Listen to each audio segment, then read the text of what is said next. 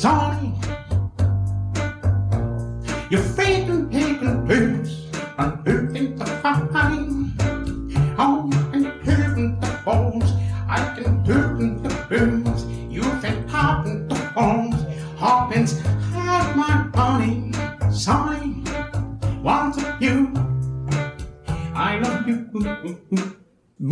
Et bonjour à tous, je suis Maxime et bienvenue dans le cinquième volet de Super Cover Battle, le podcast qui classe les reprises que vous nous envoyez. Alors pour m'accompagner dans cette modeste et respectable entreprise, j'ai à mes côtés le seul être vivant, doté de conscience, capable dans le même podcast de dire à la fois Pink Floyd m'emmerde et j'aime vraiment beaucoup la chanson Quand je t'aime des Demis Roussos. Salut Damien.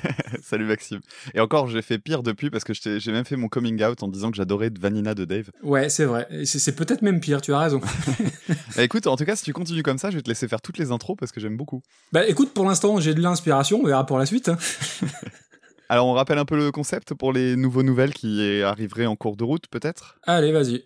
Alors le concept est assez simple, on va s'intéresser à des reprises et on va les classer de la meilleure à la moins bonne, tout ça sur le modèle du merveilleux podcast Super Ciné Battle, animé par Daniel Andreev et Papa, à qui je fais un petit coucou d'ailleurs parce que c'est vraiment un mmh. podcast que j'aime beaucoup et toi aussi si j'ai bien compris. Tout à fait. Et donc l'idée ça va être de regarder les morceaux et de voir s'ils sont proches ou éloignés des versions originales, on va regarder si les reprises sont meilleures que les originales également. Et tout ça va nous donner, euh, après moult discussions, un, classement qui sera complètement subjectif, évidemment, puisqu'il est très difficile d'être objectif en musique. Tout à fait. Euh, sachant qu'on a aussi d'autres critères qui entrent en ligne de compte, comme par exemple la sincérité de la reprise, à savoir si la cover a été faite pour euh, gagner, engranger du pognon sur le dos des artistes originaux, c'est pas très bien. Ou si c'est plus honnête. Voilà. Et à plein d'autres moments, ça peut être des hommages qui sont très très réussis. Donc voilà, il y a un petit peu de tout dans cette, dans cette liste. Parfait, bah du coup on va rappeler le classement. Alors euh, bon, les cinq premiers, donc les cinq meilleures reprises que la Terre ait connues, si je puis dire. En cinquième position, Valerie par Amy Winehouse, chanson originale des Zootons. En quatrième, l'excellente Friendship First, donc réadaptation des copains d'abord par Asleep at the Wheel. Troisième place pour Your Song par Billy Paul, chanson originale d'Elton John. En deuxième place, on trouve Mad World par Gary Jules, chanson originale de Tear for Fears, et en premier, ça n'a pas bougé, All Along the Watchtower, chanson de Bob Dylan reprise par Jimi Hendrix. Et peut-être qu'on va se préciser aussi bah, la, queue de, la queue de classement. Allez, on va se donner les, trois dernières. En 47e place, Je te donne, chanson de JJG par les formidables Worlds Apart, n'est-ce pas? En 48e, Never Gonna Give You Up par les non moins extraordinaires To Be Free, chanson originale de Rick Astley. Et enfin, la dernière place, I Kissed a Girl, chanson originale de Katy Perry, absolument massacrée par Attack Attack. Et puisqu'on en est à parler des morceaux qu'on a classés euh, dans le bas du classement, le 46e actuellement c'est Anne Pierlet avec le morceau Il est 5 heures Paris s'éveille et on a eu l'occasion de discuter avec euh, différents auditeurs et différentes auditrices qui nous ont simplement indiqué que Anne Pierlet avait fait beaucoup mieux au sein de sa carrière. Ah et c'est pas qu'on va faire amende honorable parce qu'on va pas revenir sur le jugement qu'on a fait auprès de, ce morceau-là qui est vraiment pas bon en dehors de l'instrumental. On en avait parlé longuement mm. euh, pendant le dernier épisode. Enfin, pas le dernier épisode, mais il y a deux numéros. Exact. Mais simplement, oui, on reconnaît, on a entendu depuis euh, quelques morceaux d'Anne Pierlet et c'est euh, de la très très bonne cam. C'est vraiment un incident euh, dans sa carrière, j'ai pas compris. Bah, c'est assez dingue l'écart entre, entre cette version-là et ce qu'elle a chanté d'autres. Alors ça me rappelle, bah, d'ailleurs dans, dans Super Ciné Battle, Daniel parle souvent d'un delta différentiel d'une œuvre à l'autre d'un même réalisateur. Oui. Bah, là, le delta différentiel entre sa reprise de Jacques Dutronc et d'autres reprises ou même des compos, il est assez impressionnant en fait, hein, clairement. Ah oui, tout à fait. Et d'ailleurs, à ce sujet, si certains ou certaines d'entre vous voient par hasard dans la discographie d'Anne Perlet d'autres reprises, notamment d'un groupe des années 80 avec une chanson qui commence par. C'est comment déjà le titre de celle-là? C'est une, c'est presque une honte. ouais, c'est ça. Bon, c'est le morceau qui commence par Such et qui finit par Shame. Voilà. Si vous avez envie de nous la proposer, allez-y. Hein. Et le groupe, c'est Parle Parle. on aura peut-être l'occasion de rendre justice à Anne Perlet. Après, on n'a rien dit. Eh, du coup, pendant qu'on revient sur les précédents épisodes, euh, il y avait une petite rectification à apporter aussi, puisqu'on a parlé de la chanson euh, Champs-Élysées par Joe Dassin, original de Joe Dassin. Et en fait, la chanson originale, elle est pas du tout de Joe Dassin, c'est une chanson en anglais qui s'appelle Waterloo Road par Jason Crest. Et je remercie Patrice de Binous USA qui m'a envoyé et les liens de la vraie version originale et qui nous permet de faire cette petite rectification. Ouais, tout à fait. Et puisqu'on en est encore aux rectifications, j'en ai une autre à faire moi aussi. Alors, c'est vraiment c'est, l'épisode des mea culpa. J'avais parlé pendant la reprise de Charles Trenet, La Mer. Oui. J'avais évoqué euh, Nine Inch Nails parce que je me suis laissé tromper par euh, des, avis de fans et des, des articles euh, type Wikipédia mais pas seulement, euh, au sujet de, de cette version. La, la version de Nine Inch Nails n'a rien à voir avec euh, la chanson de Charles Trenet, si ce n'est qu'elle partage le même titre. Mais en réalité, euh, le Train 13 Nord s'était inspiré surtout de la musique composée par Debussy. Et en fait, juste l'idée de chanter sur la mer, c'est un énorme exercice de style, donc c'est pas super étonnant. Et bon, il n'y a, aucun lien entre la chanson Ouais. de Charles Trenet et la chanson de Nine Inch Nails, donc mea culpa. Ok. Et du coup, pour boucler la boucle, la dernière fois, on parlait de la chanson Without You par Harry Nilsson et Maria Carey. On évoquait l'original par le groupe Badfinger, euh, dont tu évoquais aussi l'aspect maudit. Je vous recommande un podcast qui s'appelle Quatre garçons dans le podcast, donc qui gravite autour de- des Beatles, mais pas que. Et euh, il y a un épisode, c'est le deuxième numéro qui est sorti euh, il y a quelques jours, consacré à Badfinger. Donc si vous voulez gratter un peu plus et en savoir un peu plus sur l'aspect maudit de ce groupe, l'épisode du podcast aborde tous ces côtés-là avec leur lien avec les Beatles et le fameux producteur qui les a euh, arnaqués dont tu parlais la dernière fois. Pour l'avoir écouté, c'est vraiment super super intéressant, on y apprend plein de choses, donc ça s'appelle Quatre garçons dans le podcast. Super. Voilà. On va commencer avec notre premier morceau. Alors, sachant qu'on l'avait expliqué dans la dernière émission, mais dorénavant, ce qu'on fait, c'est qu'on laisse un morceau de côté. Alors, on laisse toujours le hasard décider pour la plupart des titres de la, de la journée, mais on garde le premier qui sera un morceau qui parle à tout le monde, et le dernier qu'on se met chacun de notre côté, euh, chacun notre tour. Cette semaine, c'est moi qui vais prendre le morceau que je garde pour la fin, auquel on décernera un pins euh, à l'intitulé de notre choix. On verra bien à la fin. Voilà un pins, donc tu as réellement 80 ans, il y a pas de souci. c'est bien ça. Mais c'est complètement ça, c'est complètement ça. Assumons, assumons t'es le méchant, je suis le vieux, tout va bien. C'est ça. Donc le, donc le pins à la fin de l'épisode, c'est aussi un morceau que j'ai laissé de côté et Maxime ne connaît pas la raison de pourquoi j'ai gardé ce morceau pour la fin. Mhm. Suspense. Alors on va commencer par un morceau qui est connu de tous, hein, comme je l'ai dit, et c'est le morceau Dancing Queen par ABBA qui a été repris en 2001 par les Yahoos. Dancing queen,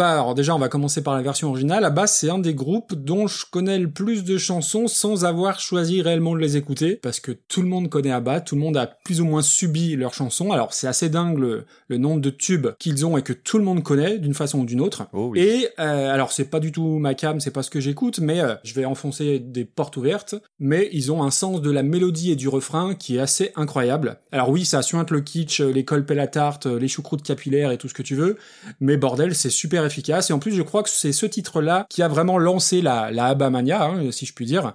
Et puis en plus, euh, je crois qu'ils avaient vraiment tout compris à l'aspect marketing et de leurs deux couples respectifs et de la marque ABBA. Donc là-dessus, ils ont été plutôt précurseurs. La chanson en elle-même, euh, l'original, c'est une vraie bonne chanson. Les chœurs, les harmonies, enfin, il y a toutes les recettes de la sauce ABBA qui marchent vraiment euh, très très bien. Moi, j'aime bien le petit piano un peu à la super tramp avec avec beaucoup de résonance. Mm. Donc même si ABBA, j'écoute pas, tu vois, quand ça passe à la, à la radio, je vais pas spontanément zapper parce que voilà, il y a ce côté euh, très immédiat, très direct, et puis avec énormément, énormément de mélodies. Et donc la reprise par les Yahoos, qui nous a été suggérée par Patrice du podcast Binous USA. Alors déjà, j'avais pas trop de doutes sur la qualité de la reprise parce que j'ai assez confiance en, en les goûts de, de Patrice. Il a des goûts très sûrs généralement pour bien écouter le podcast. C'est vrai. Euh, alors les Yahoos, c'était un groupe absolument inconnu pour moi. En grattant, j'ai vu que c'était pas des peintres. hein. Il y a un des, un des gars du, du groupe qui a joué avec Joan Jett notamment. Alors le début, il est assez déconcertant, tout en reconnaissant un petit peu le, thème de l'original. Et quand ça part, moi j'aime vraiment le départ. Et t'as plein plein de couches de, de guitares différentes euh, entre la gauche et la droite. J'avais l'impression d'avoir Billy Gibbons de ZZ Top à droite, et de l'autre côté, euh, Peter Buck d'REM avec plein plein de mélodies qui tournoient un petit peu dans les oreilles, avec une super ligne de basse. La guitare bluesy, je l'ai dit à la ZZ Top, j'ai trouvé ça fou. La voix est pas incroyable, mais elle est très intéressante. Bon, il y a le côté euh, sudiste un peu sur le refrain euh, qui amène vraiment euh, un peu d'exotisme à la version suédoise d'Abbas, si je puis dire. Vraiment, il y a plein plein de trouvailles. J'ai vraiment passé euh, un super moment. J'avais jamais entendu ni ce groupe ni cette version-là. Et puis, il y a ce que j'aime beaucoup dans ce genre de reprise, c'est que tu reconnais l'original. Ça, euh, je sais que j'y- ça me tient à cœur, mais ça t'emmène dans un univers très très différent avec une bonne intention derrière. Euh, Je, je doute pas des, intentions du, du groupe. C'est vraiment pour rendre un hommage et puis embarquer la chanson qui est à la base un tube pop vers quelque chose de un peu alors pas country parce que mais avec quelques éléments vraiment vraiment sudistes. Moi, j'ai trouvé ça fantastique. Alors la chanson de ABBA, bah, pareil que toi, c'est une chanson. ABBA, c'est un peu le, le groupe effectivement qu'on entend à la radio et qu'on laisse. J'ai moi aussi des morceaux d'ABBA que j'adore, notamment euh, mon préféré c'est Gimme que je trouve Ah oui, euh, assez, oui. assez fantastique euh, pour le thème d'intro. Et euh, Dancing Queen fait partie des chansons que, que je préfère du groupe. Pourtant, il y a des trucs que je trouve toujours super étonnants, notamment le tout début du morceau. T'as un changement de tonalité qui est super bourrin, mais dès les premières secondes. Et en fait, ça arrête pas de bouger. Euh, tu passes de majeur à mineur, à du majeur, à du mineur, sans cesse, sans cesse, sans cesse. Et moi, c'est un truc que j'aime beaucoup. Il y a une basse qui est méga groovy, et c'est le gros intérêt de la reprise, c'est qu'ils ont gardé une ligne de basse qui a un groove pas possible dedans. Donc très très bonne idée de leur côté. Et ils ont gardé, bah, du coup, évidemment, puisqu'elle est très très fidèle, hein, un côté euh, très feel good et tout ça. Alors, sachant que pour ABBA, il y, a il y a un truc que j'appréciais, moi, c'est que c'est euh, de la, ce que j'ai appelé de la pop piano, Oui, euh, un peu comme le faisait Elton John. Et c'est un style qui a aujourd'hui quasiment disparu, c'est vrai. alors que c'est euh, quelque chose qui est, qui, est assez, qui est assez chouette. Alors, peut-être que ça reviendra, hein, parce que les modes euh, bougent et évoluent. Et c'est vrai que c'est un truc qu'on n'a pas revu popper depuis bah, 40 ans, hein, Ah finalement. ouais, t'as raison. Alors dans la- du côté de la reprise, je l'ai dit, la basse est très très chouette. C'est marrant, tu parlais d'un son euh, qui faisait penser euh, rock sudiste. Moi, j'avais noté un autre type de son. Ça m'a évoqué un peu euh, le un, un mélange entre les Beatles et les Rolling Stones en fait. Ah ouais? Euh, le Beatles pour les à cause euh, des, harmonies, harmonisations ouais. de voix qui sont super riches. Et ça, ça fait Beatles à mort. Oui. Et le côté blues saturé pour euh, les, les Rolling Stones. Mais après, bon, chacun voit midi à sa porte, peu importe, de toute manière, le résultat, c'est qu'à la fin, c'est super bien. Et il y a, euh, tu, tu, tu parlais de, de, de cette appropriation en termes de style. Ce que je trouve vraiment bien avec cette reprise-là, encore une fois, c'est quelque chose que j'ai déjà dit pour d'autres morceaux, c'est qu'on a l'impression que finalement, le morceau, il a été écrit pour être joué comme ça. Complètement. Quand on arrive à faire ça, c'est qu'on a vraiment réussi quelque chose au niveau de la reprise. Ouais, je suis d'accord. Et puis là où tu as raison, c'est l'aspect feel good de la chanson, c'est exactement ça, quoi. C'est une chanson qui donne le sourire euh, instantanément. Et j'ai noté par contre deux petites choses. Alors j'ai mis un gros bonus un petit bémol. Je vais commencer par le bémol, c'est que je trouve que la version aurait pu être un poil raccourcie. C'est-à-dire qu'à la fin, euh, comme euh, on nous a apporté plein plein de choses, que c'est très très riche. Enfin moi j'ai eu l'impression en tout cas d'avoir déjà tout découvert et j'avais pas envie que ça se prolonge si tu veux. Puisqu'on pouvait plus rien me donner Ouais. de plus, euh, j'avais compris, donc j'aurais bien enlevé euh, 30 ou 40 secondes franchement. Ok. Ouais, ouais. Par contre, euh, j'ai j'ai mis un, un point pour un gros bonus, c'est le passage You Can Dance qui est, qui est vraiment le moment où c'est super oui, bien fait. Quoi. je suis d'accord. Bah, belle découverte, ouais. Ouais, c'est en ce qui me concerne une très très belle reprise euh, dont j'avais ja- absolument jamais entendu parler. Et du coup, moi, alors euh, spontanément, j'ai tendance à voir ça plutôt haut. Alors, euh, je suis aussi euh, euh, biaisé peut-être par le fait que ça a été une vraie bonne surprise et que je connaissais ni la reprise ni le ni le groupe. Mais euh, moi, j'aurais tendance à voir ça clairement en première moitié, c'est sûr. Je pense que tu me contrediras pas. Ouais, bien sûr. Après, bon, on va avoir un nouveau euh, euh, baromètre, le baromètre Vanina. Euh, tu, tu trouves ça au-dessus ou en dessous, toi? Alors Vanina, en fait, si- ce qui fait que je l'avais classé si haut, c'est que je trouvais qu'il y avait des idées de génie en termes de production, en fait. Ouais. Ce qui fait qu'on a transformé un morceau en tube. Bah moi je trouve qu'il y a des idées de génie dans, dans toutes les petites parties de guitare euh, à droite à gauche, je trouve ça top. Alors après je suis pas musicien donc peut-être que je suis facilement impressionnable, tu vas me dire mais Alors moi, j'ai donné même un argument qui me ferait dire qu'il devrait être euh, haut, c'est que je pense que dans le très haut du classement, on risque de se retrouver aussi avec des méga classiques. C'est-à-dire que je regarde, tu vois, on a All Along Watchtower et tout ça, et c'est pas vraiment des surprises. oui, Et je trouve ça intéressant quand on a d'aussi bonnes reprises de les valoriser en les mettant euh, assez haut. complètement. Et pour être tout à fait sincère, je la trouve peut-être moins riche que Beyond the Sea, tu vois, Mhm. mais je la trouve meilleure que euh, In Power We Trust, euh, tu vois. Donc euh, je suis un peu emmerdé parce que je la vois dans ce coin-là. J'avais peur que t'arrives là. Ouais. Et donc je me retrouve à, à être un peu bloqué entre les deux. Mettons-la entre les deux. Allez, faisons comme ça alors. Ça te va? Ouais. Donc Dancing Queen est septième meilleure reprise de tous les temps. Huitième, j'ai dit une nannerie encore. Huitième. Huitième. J'ai du mal avec le, le calcul globalement. T'inquiète pas, si tu veux, je peux te donner des cours. Alors, qu'est-ce que va nous dire le hasard pour la suite? La dixième. Ok, donc Parfait. on va parler de Get Your Freak On, la chanson de Missy Elliott parue en 2001, reprise en 2008 par Hills. People you don't know, me and Timberland been high since 20 years ago. What the dealio? Now what the drillio? If you wanna battle me, then let me know. Got the feeling, son. Let me throw you some. People, here I come. Now sweat me when I'm done. We got the radio shook like we got a gun. Get your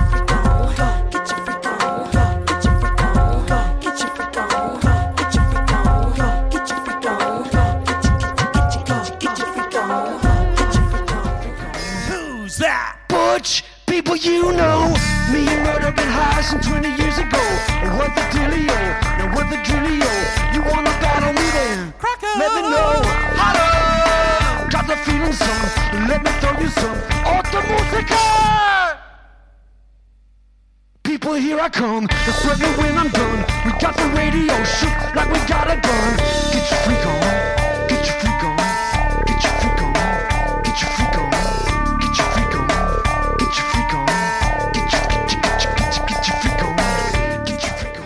Alors, Get Your Freak On, j'ai quasiment rien à dire sur euh, le, le morceau de Missy Elliott. Parce que d'abord, je connais très mal la version de Missy. Enfin, je connais pas très mal la version de Missy Elliott, je connais très mal la carrière de Missy Elliott. Euh, son instrumental et son, sa chanson à elle, évidemment que je la connais. C'est un, c'est un instant classique, c'est-à-dire oui. deux jours après la sortie, pouf, tout le monde savait que ce morceau-là allait rester comme étant un, un classique des années 2000 du hip-hop. Il y a un instru qui tabasse qui est Mhm. fait par Timbaland. C'est vachement bien. J'ai regardé, il y a pas de, apparemment c'est de la composition originale. Il n'y a pas l'air d'avoir de samples derrière, à part euh, des samples de voix qui sont repris à deux instants dans le morceau, mais la ligne mélodique que tout le monde connaît, j'étais très surpris de découvrir qu'apparemment c'est bien composé par Timbaland et ben, chapeau monsieur. Pour euh, ce qui est de la reprise, même point qu'il y a deux minutes, c'est une reprise que je trouve méga naturelle. Quand tu écoutes la version des Hills, il y a un truc en fait qui est dans la, la suite d'accords et même dans la mélodie de Missy Elliott, t'as une tension, t'as un truc qui est super, euh, ouais, pas qui fout mal à l'aise, mais tu sens qu'il y a un truc tendu. Mhm. Et en fait, eux, ce qu'ils font, c'est qu'ils vont le, faire version rock et ça va leur permettre d'aller encore plus loin, c'est-à-dire avoir les distorsions sur les guitares, euh, des notes qu'on va laisser traîner, ce qui fait que quand on va jouer la suivante, on va les entendre euh, frotter l'une contre l'autre, si tu veux, on va créer des dissonances en fait. Et ça, ça marche super bien, je trouve. Donc cette grosse tension, on la retrouve dans le riff principal. Euh, Il y a aussi dans l'habillage, c'est-à-dire que dans, les, dans tout ce qu'on va mettre derrière, on retrouve le fameux triton dont je passe mon temps à parler. Donc j'étais très content d'avoir un, un- d'avoir un triton dans le morceau, évidemment. Le point triton. Oui, voilà le point triton. Et euh, c'est une sorte de tension que je trouve intéressante parce que dans c'est pas uniquement dans l'harmonie, c'est aussi dans la construction du morceau. C'est-à-dire que chez Missy Elliott, t'as un truc tendu pendant toute la chanson et c'est assez lisse en fait. Ouais, je comprends ce que tu veux dire. Chez les Hills, ils ont décidé d'en faire une, une sorte de crescendo avec euh, cette, euh, cette fin. Parce qu'en fait, comme c'est une structure répétitive, quand j'ai découvert le morceau, puisque c'est une découverte en ce qui me concerne, je me disais, ok, bon, euh, si vous gardez la même structure, en fait, encore une fois, vous aurez tout mis dès le début et euh, j'aurais trouvé ça dommage. Et en fait, non, à la fin, ça monte euh, en intensité. À la fin, ça part. Il y a un finish qui est super bruyant avec la basse notamment qui est, qui est super forte et tout. Et bah ça a été une très très bonne surprise pour moi, sachant que bah oui apparemment Hills, moi c'est un groupe que je connais très peu, mais il va falloir que je m'attarde sur eux parce que c'est la troisième fois qu'on file des morceaux et que je me rends compte que ça tabasse pas mal. Bon, très bien, ok. Alors de mon côté, alors quand j'ai vu popper la chanson Get Your Freak On, je me dis ah mais Missy Elliott, je connais pas. Alors évidemment au bout de deux secondes, quand t'as entendu le, le, le petit thème qui va bien, euh, tout le monde a déjà entendu ça. Et euh, alors j'ai une culture hip-hop qui est très nulle, je l'ai déjà dit. Alors même si j'y travaille un petit peu, d'ailleurs euh, je remercie Pighead sur Twitter qui m'a conseillé plein de trucs euh, plutôt pas mal ces derniers temps. Euh, voilà, donc Get Your Freak On de Missy Elliott, j'ai pas grand chose à dire. Clairement, oui, ça déboîte. La production, elle est nickel, c'est imparable. Le flow avec le Get Your, Get Your, Get Your, c'est super efficace. L'instrumental, elle est aérée sans être trop chargée. Mhm. Les petites percussions jungle d'un côté, vraiment, ça fonctionne à fond. Et quand j'ai écouté cette chanson, alors je connais très très bien une petite partie de la discographie de Hills, mais quand j'ai écouté la version originale donc de Missy Elliott, je me dis attends, mais Hills, ils ont repris ça? C'est carrément pas dans leur euh, dans leur champ de- d'activité, si je puis dire. Alors en fait, Hills, oui, moi je connais très bien, mais une infime partie de la discographie parce que euh, bah euh, ils sortent un disque par an pas loin. Alors derrière Hills, en fait, c'est surtout le groupe euh, d'un gars, d'un musicien, Mark Everett. Et Mark Everett, alors euh, moi je connais, allez, euh, si je peux conseiller vite fait des albums de Hills, euh, il y a le premier Beautiful Freak où il y avait Novocaine for the Soul qui est très connu. Ah oui. Et moi, j'aime beaucoup Souljacker et Lobo. Voilà. Et c'est très très loin de Get Your Freak On. Et Mark Everett, en fait, c'est un, un gars qui a un parcours plus que cabossé, un artiste un peu maudit. Euh, alors je la fais courte, mais sa sœur s'est suicidée. Dans la même année, sa mère, euh, sa, sa mère a été diagnostiquée d'un cancer. Et clairement, lui, il fait de la musique pour euh, vraiment exorciser tous ces démons-là. Mhm. C'est un artiste avec le, le caractère un peu artiste maudit. Et du coup, il y a beaucoup beaucoup de choses dans sa dans sa discographie. Euh, J'arrive pas à tout aimer, mais par rapport à, à cette version-là, au début, je dois je dois avouer quand la, la chanson s'est lancée, j'ai trouvé ça bien, mais je me suis un petit peu ennuyé. Par contre, effectivement, il y a le dernier tiers où ça part presque version néo-metal, et c'est pas péjoratif quand je dis ça, mais il y a un vrai son de, batterie. J'ai trouvé que le, le son de batterie, la prod sonnait très néo-metal. Et pour moi, c'est ce petit dernier tiers qui sauve un peu le reste, parce que le reste, ça m'a pas fait vibrer. Alors bon, euh, je suis plutôt très client de Hills, mais euh, c'est tout à fait fidèle à la version de Missy Elliott, un peu trop au début. C'est vrai que c'est vraiment moi sur la, dernière partie où ça s'excite un peu, où il y a la montée en tension, en intensité, euh, qui fonctionne bien, mais ça rattrape un peu le début, mais pas suffisamment pour en faire quelque chose d'incroyable. Été, je suis resté un petit peu un, un poil déçu. Je suis resté un petit peu sur ma faim, euh, connaissant certains morceaux d'Everett euh, et de Hills que j'aime bien. Je m'attendais à mieux. Le chant aussi est, est- est intéressant parce que au début, en fait, euh, j'ai eu l'impression que c'était quasiment un titre parodique. En fait, la façon qu'il a de chanter, elle est euh, très euh, exagérée. En fait, Oui. oui. il y a un côté genre, hey, on va se- on va faire du rap, mais en se moquant du rap, mais en faisant pas complètement du rap. Tu vois, c'était assez Bah, chamboulant au début. D'une manière générale, il touche à tellement de styles que t'es toujours un peu sur le fil, savoir si c'est du premier ou second degré. Tu, tu, tu sais pas toujours où tu en es avec lui, je trouve. Mm, mm. Bah en tout cas, ouais, c'était un morceau qui m'a déstabilisé au début, mais que j'ai préféré réécouter en fait. La première écoute, c'était un peu bizarre. Sans que tu vois, je, je me la mette de côté en me disant, waouh, il faut que j'y revienne tout le temps. C'est un truc qui m'a semblé plus agréable euh, au deuxième passage, en fait. Mais je sais pas trop si ça, Ouais. si ça s'inscrira sur la durée, si tu veux. Et pour la petite histoire, alors euh, je sais pas si c'est une légende et alors c'est complètement inutile mais donc indispensable. Euh, pourquoi il a choisi le nom de Hills? J'avais lu ça il y a très très longtemps. À l'époque où on achetait des disques physiques dans les bacs, il voulait être en tout premier au casier E de la lettre Ah E. oui. Donc d'où le nom de Hills, sauf qu'il avait oublié qu'il y avait un groupe qui s'appelait Eagles et qui avait des trentaines de best-of euh, en vente partout dans tous les disquaires. Ah merde. Donc voilà, j'avais lu ça, ça m'avait fait marrer. Eh, C'est l'histoire de pas mal de groupes en fait. Il y a ZZ Top, c'était la raison pour laquelle il y a deux Z également. Ah oui. Et euh, il y a un autre groupe aussi euh, dans les M. Alors sachant que si un jour vous voulez faire un, un groupe de métal, etc., ne faites jamais un groupe qui commence par M. Parce, Parce que quand vous beaucoup. allez dans les, dans, chez les disquaires, euh, c'est la lettre où il y a le plus de trucs quoi. Ah, c'est pas faux, j'avais jamais fait gaffe, mais ouais. Ah bah il faut réfléchir à tout quand on fait de la musique. Il faut avoir un expert en marketing avec soi. Alors où est-ce qu'on place ça? Écoute, euh, moi ça m'a pas transcendé. Euh, alors il y a rien de honteux ou de risible ou de euh, voilà. Ça sera mais, du milieu de classement quoi. Ouais ouais, pour moi c'est du ventre mou. tu vois, je regarde euh, Comfortably par les Scissor Sisters. Alors je sais qu'on avait un point de désaccord là-dessus, mais euh, moi je trouve ça un peu meilleur, mais guère plus. Alors attends, tu me redis où on est à peu près là, niveau numéro? On est à la 22e place. Euh, Je dois t'avouer que j'ai plus de souvenirs de cette chanson. Donc euh, je vais plutôt regarder ce qu'il y a au-dessus. C'est révélateur. Ouais, ouais, c'est un peu ça. Euh, Il y a Without You et il y a Starlight. Ah, je- moi, je la mettrais même limite en dessous de Starlight. Starlight, je la trouve plus fun en fait. Ok, bah écoute, allez, on va pas se battre là-dessus. hein, Il y aura, des combats plus acharnés. Peut-être aujourd'hui, on verra. Ouais, je pense, il y a moyen. Ok.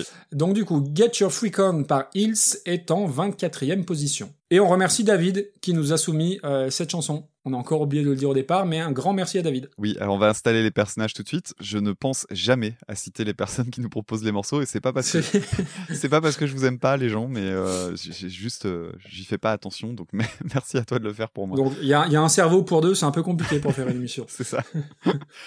Alors le quatrième, le, le, le- le troisième morceau qui m'a été proposé par le hasard, c'est le quatrième en fait sur notre liste. Ah, Et génial. là on va toucher, euh, là je suis curieux quand même. hein. Alors là, on est sur du très très très lourd, du culte, de l'imparable. Euh, c'est une chanson qui s'appelle Killing in the Name, chanson originale évidemment de Rage Against the Machine en 92, reprise en 2006 par La Maison Tellier, et on remercie chaleureusement Greg Pigeon qui nous a envoyé tout ça.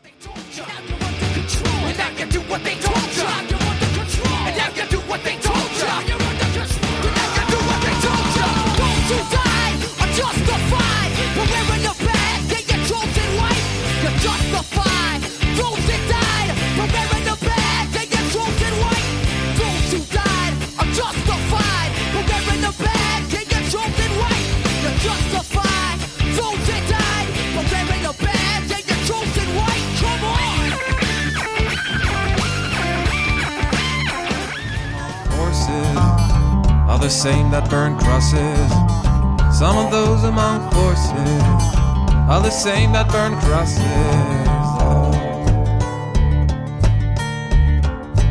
Healing in the name of. They're killing in the name of. Now you do what they told you. Now you do what they told you. Now you do what they told you. Now you do what they told you.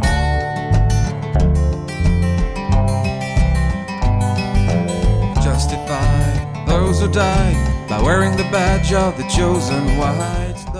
Killing in the Name. Bon, alors euh, là aussi, ça va être des grosses évidences, mais il faut les redire, les répéter. Euh, je ne crois pas qu'il y ait au monde un meilleur premier album que le premier album de Rage Against the Machine. Ah, je te rejoins. Quand il a débarqué en 92, mais ça a été absolument euh, une tornade. D'ailleurs, il y a Radio Cassette qui a fait un, un épisode à ce sujet il y a pas très longtemps. Mhm. Et pour moi, c'est une bombe. Et surtout, ce que je trouve hallucinant, alors que ce soit sur cette chanson ou sur l'album, c'est que ça a pas pris l'ombre d'une ride, je trouve. Et euh, l'album pourrait sortir maintenant avec le même son. Je pense qu'il aurait exactement le même impact, la même, la même qualité. Alors complètement, attends, il y a juste un truc qui me fait... euh, c'est marrant que tu parles d'actualité. C'est que non seulement en termes de musique, ça pourrait ressortir aujourd'hui, mais il y a Ah autre bah oui, chose, oui. c'est que les paroles font que le morceau, l'album pourrait ressortir aujourd'hui. Et ben Il est malheureusement, on, ouais, on déplorerait exactement les mêmes problèmes euh, 20 ans après, enfin 30 ans après même carrément. Euh, ce qui est quand même, ce qui est quand même franchement affligeant. C'est assez dingue. Mm, mm. Alors, ce qui est, ce que je peux dire moi sur Rage Against the Machine, c'est que quand c'est sorti, alors déjà, euh, moi j'étais au fin fond de l'Isère. Donc c'est c'est pas arrivé en 1992, hein, c'est arrivé un petit peu plus tard vers chez moi. Et au début, j'ai refusé, j'aimais pas Rage Against the Machine. Pourquoi? Parce que quand t'es quand t'es jeune, t'es un peu con, j'ai déjà dit. Mais en gros, à cette époque-là, il y avait dans au collège où, où j'étais, il y avait il y avait deux écoles. Il y a l'école de ceux qui écoutent du, euh, du rap et on disait pas du hip-hop hein, encore à l'époque. Et puis de l'autre côté, t'avais ceux qui écoutaient du métal et tu pouvais pas mélanger les deux. Et moi, euh, j'étais très branché métal, donc je ne voulais pas euh, écouter Rage Against the Machine. C'était un jugement complètement con puisque j'avais même pas pris la peine d'écouter au départ. Je trouvais que Tom Morello, euh, tout le monde en faisait des caisses, mais euh, à l'époque, moi, je jurais que par les Shredders, euh, les Satriani, et John Petrucci et compagnie. Et putain, quand j'ai écouté ça après, mais quelle erreur monumentale j'ai fait d'avoir perdu autant de temps. Euh, et surtout que j'ai compris après la, la puissance du message politique derrière, parce que la musique c'est une chose, mais la puissance du message politique elle est absolument incroyable. Ouais. Tu viens de, de- de le dire très très bien. Et surtout musicalement, bah voilà, je trouve encore aujourd'hui que la section rythmique basse batterie de ce premier album et de Rage Against the Machine d'une manière générale, elle est parmi les meilleures pour moi. Juste avant, il y a peut-être euh, John Paul Jones et John Bonham de Led Zepp, mais à côté, c'est vraiment très très fort. Je me lasse pas du tout ni de cet album ni de cette chanson. Alors Killing in the Name, c'est pas forcément ma préférée de l'album, c'est peut-être celle que j'aime le moins, mais je l'adore quand même. Pour vous donner un, Ah ouais? un aperçu de, de l'amour que j'ai pour ce disque, c'est un classique, hein, Killing in the Name. Et pour l'avoir réécouté une millionième fois, la puissance dégagée sur le pont, elle est hallucinante. Sur le Now You Do What They Told You, avec la, Mm, les coups de, les coups de batterie et, de, et les gros riffs, j'en ai encore les poils à chaque fois que j'écoute cette chanson. Et ces passages-là, et puis voilà, moi, en tant que guitariste très amateur, euh, toutes les death notes de, Tom Morello, je trouve ça fantastique, formidable. Et du coup, reprendre les Rage Against the Machine, déjà, eh ben, respect, chapeau bas et, et tutti quanti, parce que tu t'attaques à une montagne. Alors, par un drôle de hasard, j'étais déjà tombé sur la version de, de la Maison Tellier. Quand tu fais un podcast sur les, sur les reprises et que tu grattes un peu sur Spotify, bah c'est une, une- un- l'algorithme te met forcément sur, euh, sur la route de, ce morceau-là. C'est très curieux la première fois parce que tu te dis que c'est bah, ça va être sacrilège et que ça va être peine perdue parce que c'est obligé que ça se casse la gueule. Mais j'ai trouvé ça absolument formidable. La façon dont le, le riff principal il est repris avec les petites parties au bottleneck, il y a du banjo. Euh, euh, or, au début, il y a là, on va dire sur la première minute, j'oscillais entre un côté euh, un peu Steven Seagulls dans l'esprit. Alors Steven Seagal, c'est un, un groupe un peu bluegrass euh, qui fait des reprises euh, un petit peu au, au 30e degré, comme leur nom l'indique d'ailleurs, Steven Seagulls. Et en fait, j'ai trouvé ça vraiment très très intelligent, très très bon. Il y a un petit bémol, c'est euh, au, au niveau du, au niveau du pont. Je trouve que le pont, justement, qui, a- qui dégageait autant de puissance sur les Rage Against the Machine, est un peu moins réussi, mais l'ensemble m'a donné une sorte de, de mélange, un espèce de crossover entre Calexico et Nicolas Perrac. Alors, euh, euh, le, le- le grand écart facial, là, on est d'accord. Mais j'avais déjà beaucoup aimé quand Spotify l'avait mis sur ma route, et là, j'ai encore pris énormément de plaisir à l'écouter. Je trouve que ça fonctionne vraiment très très bien. Et surtout, je l'ai dit au tout départ, c'est super couillu de s'attaquer à un, titre qui est euh, ultra euh, véhément, ultra engagé, ultra puissant, et de proposer ça. En plus, c'est un groupe français, donc euh, c'est encore plus à souligner. Je pense que ça mérite de. Déjà, je vais creuser la Maison Tellier parce que hormis ce titre-là, j'avoue, je ne rien connaître d'autres. Mais pour moi, ça a été une vraie, vraie bonne reprise. Je vais pas reprendre tout ce que tu as dit sur euh, l'importance de cet album parce que bon bah tout le monde le sait maintenant euh, je pense euh, si vous êtes euh, trop jeune pour avoir connu cet album là à ce moment-là bah, découvrez-le sans, sans plus tarder parce que c'est vraiment c'est un album Ouais. qui déboîte. Tu parlais de la, de la section rythmique, euh, il y a un truc que t'as pas dit c'est non seulement dans la composition et dans l'interprétation mais le son de la basse bordel. Bien sûr, oui, oui, il, est, il est incroyable, il est ultra clair et tout. Enfin, c'est une deuxième guitare en fait. C'est comme ça est- qu'elle est utilisée et je trouve ça vraiment génial. Et euh, alors, la fameuse phrase de ce morceau-là qui résonne dans l'actualité aujourd'hui, c'est le fameux euh, Some of those that work forces uh, are the same that burn crosses, qui fait donc référence au Ku Klux Klan. Et ce qu'il y a de marrant, c'est que j'ai eu l'occasion il y a pas longtemps de d'essayer de faire découvrir cet album-là et cette chanson-là à un copain qui connaissait pas, qui pourtant est de- du milieu des années 70, donc il aurait dû le prendre en pleine tronche au milieu de- au moment des années 90 Ah bah oui. mais il connaissait pas, il était passé à côté. Et pourtant, c'est quelqu'un qui adore la fusion, euh, qui est fan de, de- notamment de l'album Pornograffiti de Extreme. Ok. Et je me suis dit, tiens, bah, je vais lui faire découvrir ce morceau-là parce que c'est c'est emblématique. Ah Tout bah le monde oui. a fait, euh, tu- quand t'es lycéen et que tu fais des soirées entre copains, le moment, euh, le, le fameux break dont tu parlais tout Bah à l'heure, voilà. on l'a tous fait en hurlant dans des, en se hurlant dessus, quoi. sautant dans tous les sens. Donc voilà, c'est- un truc qu'il fallait qu'il découvre. Et en fait, c'est marrant parce que le fait de le faire découvrir à quelqu'un qui l'a jamais entendu, ça peut aussi révéler des, des failles. C'est-à-dire qu'en gros, j'ai vu dès les premières secondes que ça marchait pas tant que ça. Et là, j'ai compris pourquoi ça allait pas marcher avec lui. Parce qu'en fait, le- la chanson repose sur deux phrases qui sont répétées pendant 4 minutes. Bien- ouais, complètement. Et alors, moi, c'est tout ce que je trouve intéressant dans le morceau. C'est la force de ce truc-là. bah oui, alors c'est la force de ce truc-là, mais j'ai vu quelqu'un chez qui ça marchait pas. Ah ouais. Et c'est marrant de voir ça de temps en temps parce que c'est des morceaux qui font tellement l'unanimité que. euh, Enfin, c'est pas que ça a pas marché parce qu'à la fin, il a dit ouais, si, c'était bien, mais c'était genre oui, ouais, c'est pas mal. Ah quoi. ouais, oh la vache, Et- la et- violence du Wow, truc. Moi, je n'avais jamais rencontré Ah quelqu'un qui disait que ce morceau-là, c'était juste comme ça, quoi. Donc ça m'a fait tout drôle. Mais euh, ça, ça permet aussi de se rendre compte que, ouais, dans la structure, il y a, y a ce truc-là qui est très long. Alors, bon, quand tu adores, le, tu, le- tu parlais des Ghost Notes de, de, de Tom Morello, euh, le, quand t'attends le solo à la Whammy et tout ça, bon, évidemment, toi, tu, apprécies chaque seconde. Mais, mais voilà, donc moi, je l'ai redécouvert d'une façon un peu bizarre, là, il y a pas longtemps. Donc ça m'a fait plaisir de le revoir comme ça. Et, euh, enfin, dans, un, dans un contexte un peu plus favorable. Et euh, le, le morceau de, de la Maison Tellier, je vais être à 200% d'accord avec toi. Gros contre-pied, ouais, évidemment. Ça marche, hein. Et c'est la meilleure idée, hein, de toute manière. Quand tu veux reprendre un truc intouchable, tu le prends à l'envers. Oui, Euh, au moins, tu évites la faute de goût d'essayer de t'inscrire dans la même lignée, ce qu'avait fait euh, notamment euh, les, les- c'était Placebo avec les Pixies. Tout à fait. On avait dit pas mal de mal parce que finalement, ils avaient refait la même chose. Et tu dis, bah, euh, pourquoi? Et puis malgré ça, tu, tu reconnais la, la version originale. Oui, oui, bien sûr. Ah, mais Je complètement. veux dire, il n'y a pas de doute. Mais oui, il y a ce côté euh, bluesy, donc t'as les mêmes types d'attaques et tout ça. Il joue en drop D sur une guitare acoustique, euh, donc t'as tout qui est pareil. Et pourtant, c'est marrant parce que le- les premières secondes, elles t'emmènent tellement pas sur ce terrain-là. Donc, ce qui fait que quand ça arrive Oui. sur un côté blues, d'un seul coup, tu m'as bougé la tête et c'est la, la vraie bonne surprise, quoi. On est d'accord. Ouais, bah, t'as tout dit, hein, c'est une chanson que je trouve géniale. Alors, il y a un truc que je trouve vraiment super aussi, c'est euh, la. Je sais plus si c'est à la fin ou pendant le refrain. Il y a toute la tension, en fait, qui est mise dans le morceau de, de Rage Against the Machine qui est complètement annihilée par le fait que eux le jouent avec des accords majeurs. Et c'est con, mais euh, c'est un truc qui m'a mis un sourire jusqu'en haut, des, jusqu'en haut des oreilles. Ouais. Et donc, t'as plus de tension, donc t'as plus le sel, en fait, de la chanson des Rage Against the Machine, mais t'as quelque chose de tellement différent et qui marche tellement bien que c'est juste trop, trop bien. Ouais. Il y a du Ouais. coup, il y a un décalage entre les paroles et la, et la musique, mais, euh, mais ça marche, Oui. ça marche super bien. Et tu vois, autant il y a des chansons dont on va parler que j'ai enduré à l'écouter, euh, à Mhm. les écouter une seule fois. pas savoir lesquelles. Autant celle-ci, je me l'ai surpassée deux, trois fois et avec euh, vra- vraiment avec le même enthousiasme. Donc c'est vraiment une vraie, vraie bonne trouvaille. Ouais, celle-là elle rejoint ma, ma playlist découverte dans Deezer que je réécoute Oui. régulièrement.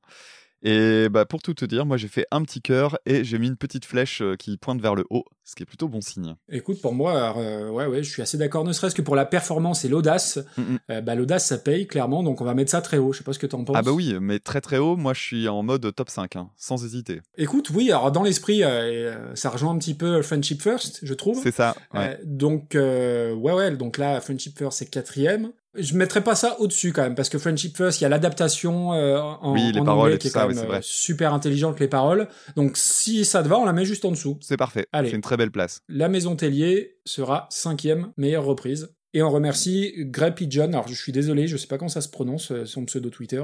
Grey Pigeon, Grey Pigeon. Je te laisse le choix, tu. Il y en a un peu plus, je te le mets quand même. Alors, euh, la suivante, euh, ce sera quoi? Hmm. Alors, voyons voir. On me dit la numéro 6. La numéro 6. Alors, la numéro 6, c'est. Mother's Little Helper, qui est à l'origine d'un titre des Rolling Stones paru en 1966 et repris par Arnaud en 2002. So she buys an instant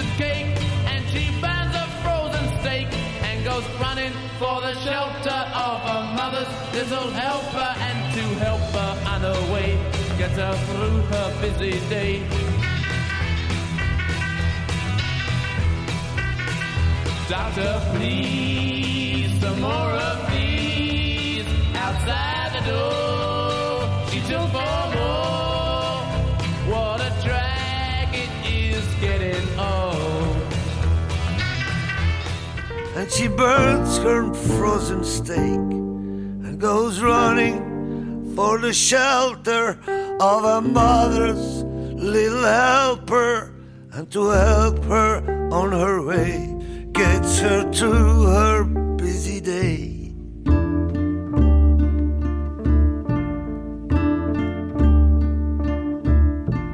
Doctor please some more of these outside the door. She took for more.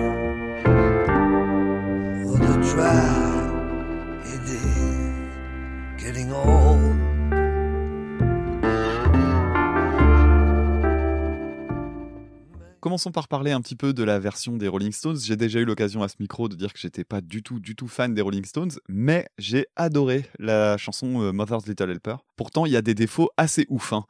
La, la prod est dégueulasse. Euh, alors, je sais bien que c'est 1966, mais quand même. Oui. Euh, Il y a une fin qui est complètement à l'arrache. Alors toi, je sais que t'aimes pas les fade out, mais euh, quand on fait pas un fade out, mais qu'on fait une fin comme ça, je préfère un fade out, clairement.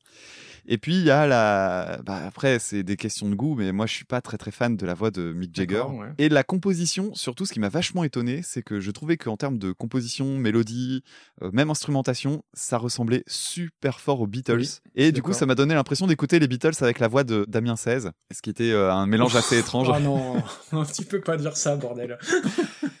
Et euh, je refuse que Damien 16 soit cité dans, dans notre podcast, Damien. ah, mais c'était c'était pour le plaisir là, c'était pour le plaisir.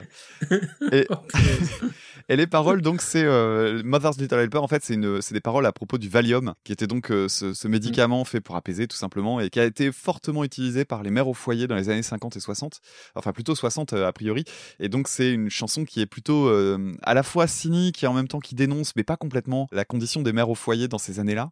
Donc, j'ai trouvé que le sujet était intéressant. J'aime beaucoup les paroles, j'aime beaucoup Oui, la mélodie. d'accord. Il y a déjà ce côté euh, un peu indien. Alors, ils n'ont pas de sitar, je crois pas que ce soit de la sitar dedans, mais il y a, il y a déjà ce côté vers lequel ils vont aller. euh, bah, D'ailleurs, je pense que c'est la même période hein, pour Painted Black et tout ça. Donc, très très bonne découverte euh, ce morceau-là. Vraiment, je me suis dit, ah, ça y est, j'ai une chanson des Rolling Stones que j'aime vraiment bien. Euh, en dehors de la production qui est vraiment pas bonne. Euh, ça- en plus de ça, c'est un morceau qu'ils ont jamais rejoué en live apparemment. Donc, euh, je me dis, bah merde, putain, vous avez un super bon morceau, quoi. C'est Ouais, dommage. c'est possible, ouais. Et euh, du côté de Arnaud, euh, bah, pour tout te dire, je, je pense que tu vas, je, je pense que tu vas en dire du mal, mais euh, c'est une chanson à laquelle je suis un peu attaché parce que l'album Charles Ernest d'où elle est tirée, c'est un de mes albums d'enfance, tout simplement. D'accord. Et c'est une chanson que j'écoutais pas souvent en fait de l'album, mais quand je l'écoutais, elle, elle faisait un truc en fait. Je me disais merde, je l'aime pas, mais en même temps, j'arrive pas à l'arrêter. C'est une chanson que je trouve, une version que je trouve beaucoup plus touchante en et parce que je la trouve beaucoup plus en lien avec le sens des paroles, sachant que Arnaud a, tout un truc avec le personnage de la mère en fait, tout simplement. hein. Il y a sa chanson dans les yeux de ma mère, quand tu le, le vois chanter ça, ça, ça- ça te fout les poils. Donc la question des mères au foyer, quand lui le chante, tu te dis ça, ça doit évoquer quelque chose chez lui. Et je trouve que ça se ressent très fort. Le l'instru, euh, il va de pair avec ça, c'est-à-dire qu'il est très très sobre, il est super organique. Alors quand je dis organique, en fait, à chaque fois on dit oui, euh, c'est une instrumentation organique. Euh, Qu'est-ce que ça veut dire? Bah, Ça donne l'impression qu'on est dans la pièce en fait. On a l'impression qu'il y a des petits défauts à droite à gauche, euh, que c'est enregistré de façon très très directe et tout ça. Et moi, c'est quelque chose qui me plaît. Alors, c'est un- une version qui est beaucoup plus lente, qui est beaucoup plus longue. C'est sans doute d'ailleurs son Ouais. plus gros défaut, hein, parce que vraiment, elle est longue. Elle est même trop longue à mon sens. Mais ça donne cette impression de temps un peu suspendu qui fait qu'à mon avis, ça va vraiment avec l'intention qu'il avait en la recomposant, en fait, tout simplement. Et, et moi, j'aime beaucoup aussi le, le dernier refrain qui est très joli avec les, les chœurs qui sont très très réussis. Donc voilà, je sais que c'est pas une chanson euh, exceptionnelle, je sais que c'est pas une reprise fantastique, mais c'est une reprise à laquelle je suis, je suis assez attaché, donc, euh, donc je, je me cache là parce que je pense que tu l'as défoncé. Bon, alors je vais te donner mon avis. Alors déjà, on va remercier Camille qui nous a qui nous a proposé que. Mother's Little Helper euh, par Arnaud euh, qui reprend donc les Rolling Stones. Alors à la question euh, complètement stupide Beatles ou Rolling Stones, je suis évidemment plus côté Beatles, même s'il y a beaucoup de chansons des Rolling Stones que j'aime bien, contrairement à toi. Je dois avouer que celle-ci, c'est fait pas partie de mes préférées. Alors elle est sur l'album Aftermath que je connais pas très très bien. Et alors je te rejoins sur la prod euh, qui est affreuse, mais euh, moi j'aime bien la chanson. Je trouve qu'alors euh, il y a des trucs qui marchent dessus. Alors le riff de sitar effectivement c'est pas de la sitar, ce serait une combinaison de mandoline et de guitar slide par Brian Jones.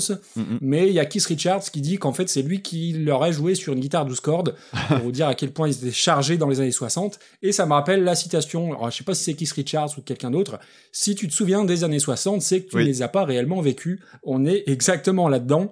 Et alors t'en as parlé euh, très très bien et euh, c'est quelque chose que j'ignorais parce que euh, je me penche pas forcément toujours sur le sens des paroles quand j'écoute des chansons. Et là, pour les besoins de l'émission, bah, j'ai lu les, les, les paroles et j'ai trouvé ça euh, vraiment très intéressant, très intelligent, même si euh, avec les Stones, tu sais jamais sur quel pied danser, s'il y a un côté euh, je dénonce justement voilà l'utilisation de Valium pour les mères au foyer, ou s'il y a un côté euh, c'est un peu à notre image, c'est-à-dire que euh, on a la pression des maisons de disques, des concerts, donc on prend de la drogue, tu, tu sais jamais trop sur quel pied danser. Mais ceci étant, les paroles, vraiment le texte, il est très très bien, enfin très très bien formulé en anglais. Alors je me le suis traduit aussi. Effectivement, le Mother's Little Helper, c'est le petit remontant, le petit Valium, et c'est une chanson qui raconte vraiment une histoire. Donc déjà ça, euh, j'ai découvert ça en écoutant cette version-là pour les besoins de l'épisode. Donc déjà ça c'est très très bien. Alors pour la reprise. Alors déjà, je ne te permets pas de- d'essayer de, de deviner ce que je vais penser de telle ou telle chanson. Euh, je vais être franc. Arnaud, je connais le nom, je connais le visage, euh, les cheveux gris, euh, la barbe, le blouson noir et tout ça, tout ça.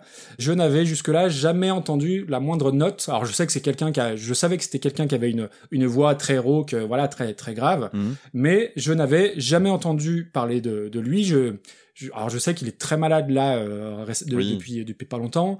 Euh, je sais qu'il a qu'il bénéficie d'une vraie bonne image euh, télérama si je puis dire. Enfin c'est pas péjoratif hein, quand je dis ça, mais il a la carte quoi, Oui, un petit ça. peu euh, un petit peu dans ce sens-là. Je te le recommande en concert, hein, si un jour tu as l'occasion de le voir. C'est Euh, vrai En concert, c'est très très bien, ouais. Ok. Et donc je lance le truc et effectivement ouais la voix, euh, tu sens que euh, la voix burinée par les excès un peu à la, à la Tom Waits quelque part.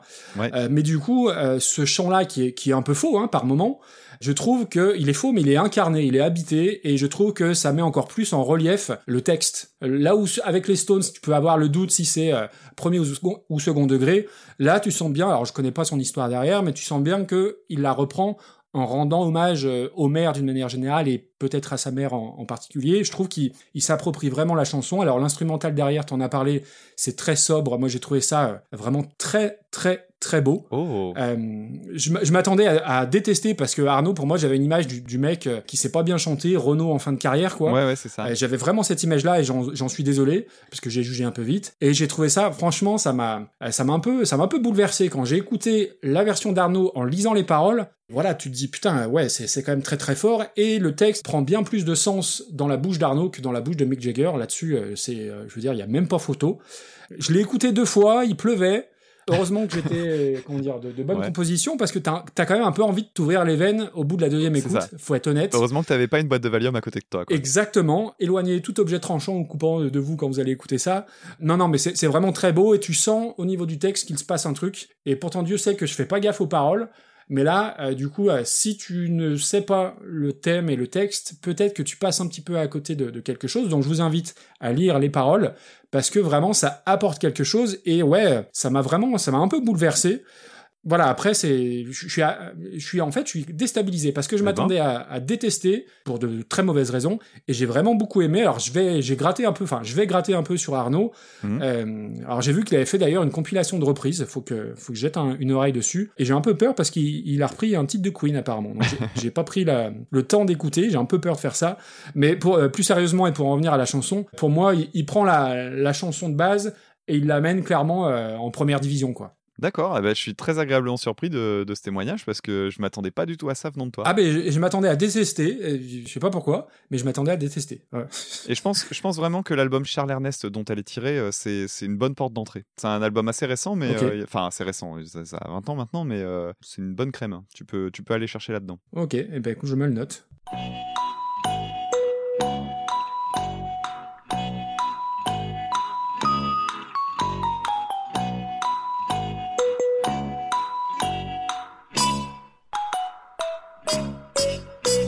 Bon, voilà, je me vois obligé d'interrompre temporairement le programme. L'ami Damien s'étant lamentablement pris les pieds dans le tapis lors du montage comme un, comme un simple débutant, et notre échange sur le classement de la reprise d'Arnaud a été purement et simplement perdu. Alors ce qui est dommage parce que cet échange était vraiment de qualité, et Damien confessait en plus plein plein de choses. Alors je passe vite fait sur le moment où il disait euh, tout le bien qu'il pensait de moi et que j'étais une véritable source d'inspiration dans sa vie de tous les jours, mais je ne passe pas sur le fait qu'enfin, il sort du placard et admet être devenu un inconditionnel des Pink Floyd et d'Anenke, et qu'il a enfin brûlé tous ses t-shirts et tous ses pins de Jean-Jacques Goldman. Bon allez, plus sérieusement, concernant Mother's Little Helper, la version d'Arnaud arrive à une très très belle douzième place, entre Que je t'aime par Camille et le désormais chanteur préféré de Damien, Dave et son Vanina. Voilà, on va pouvoir donc reprendre le cours normal de l'émission. Hey, oh, oh. Alors niveau tirage au sort maintenant, on en arrive au huitième morceau, à savoir Le vol du Bourdon, composé par Rimsky-Korsakov en 1889 et repris par Al Hurt pour le générique du Frelon Vert en 1966.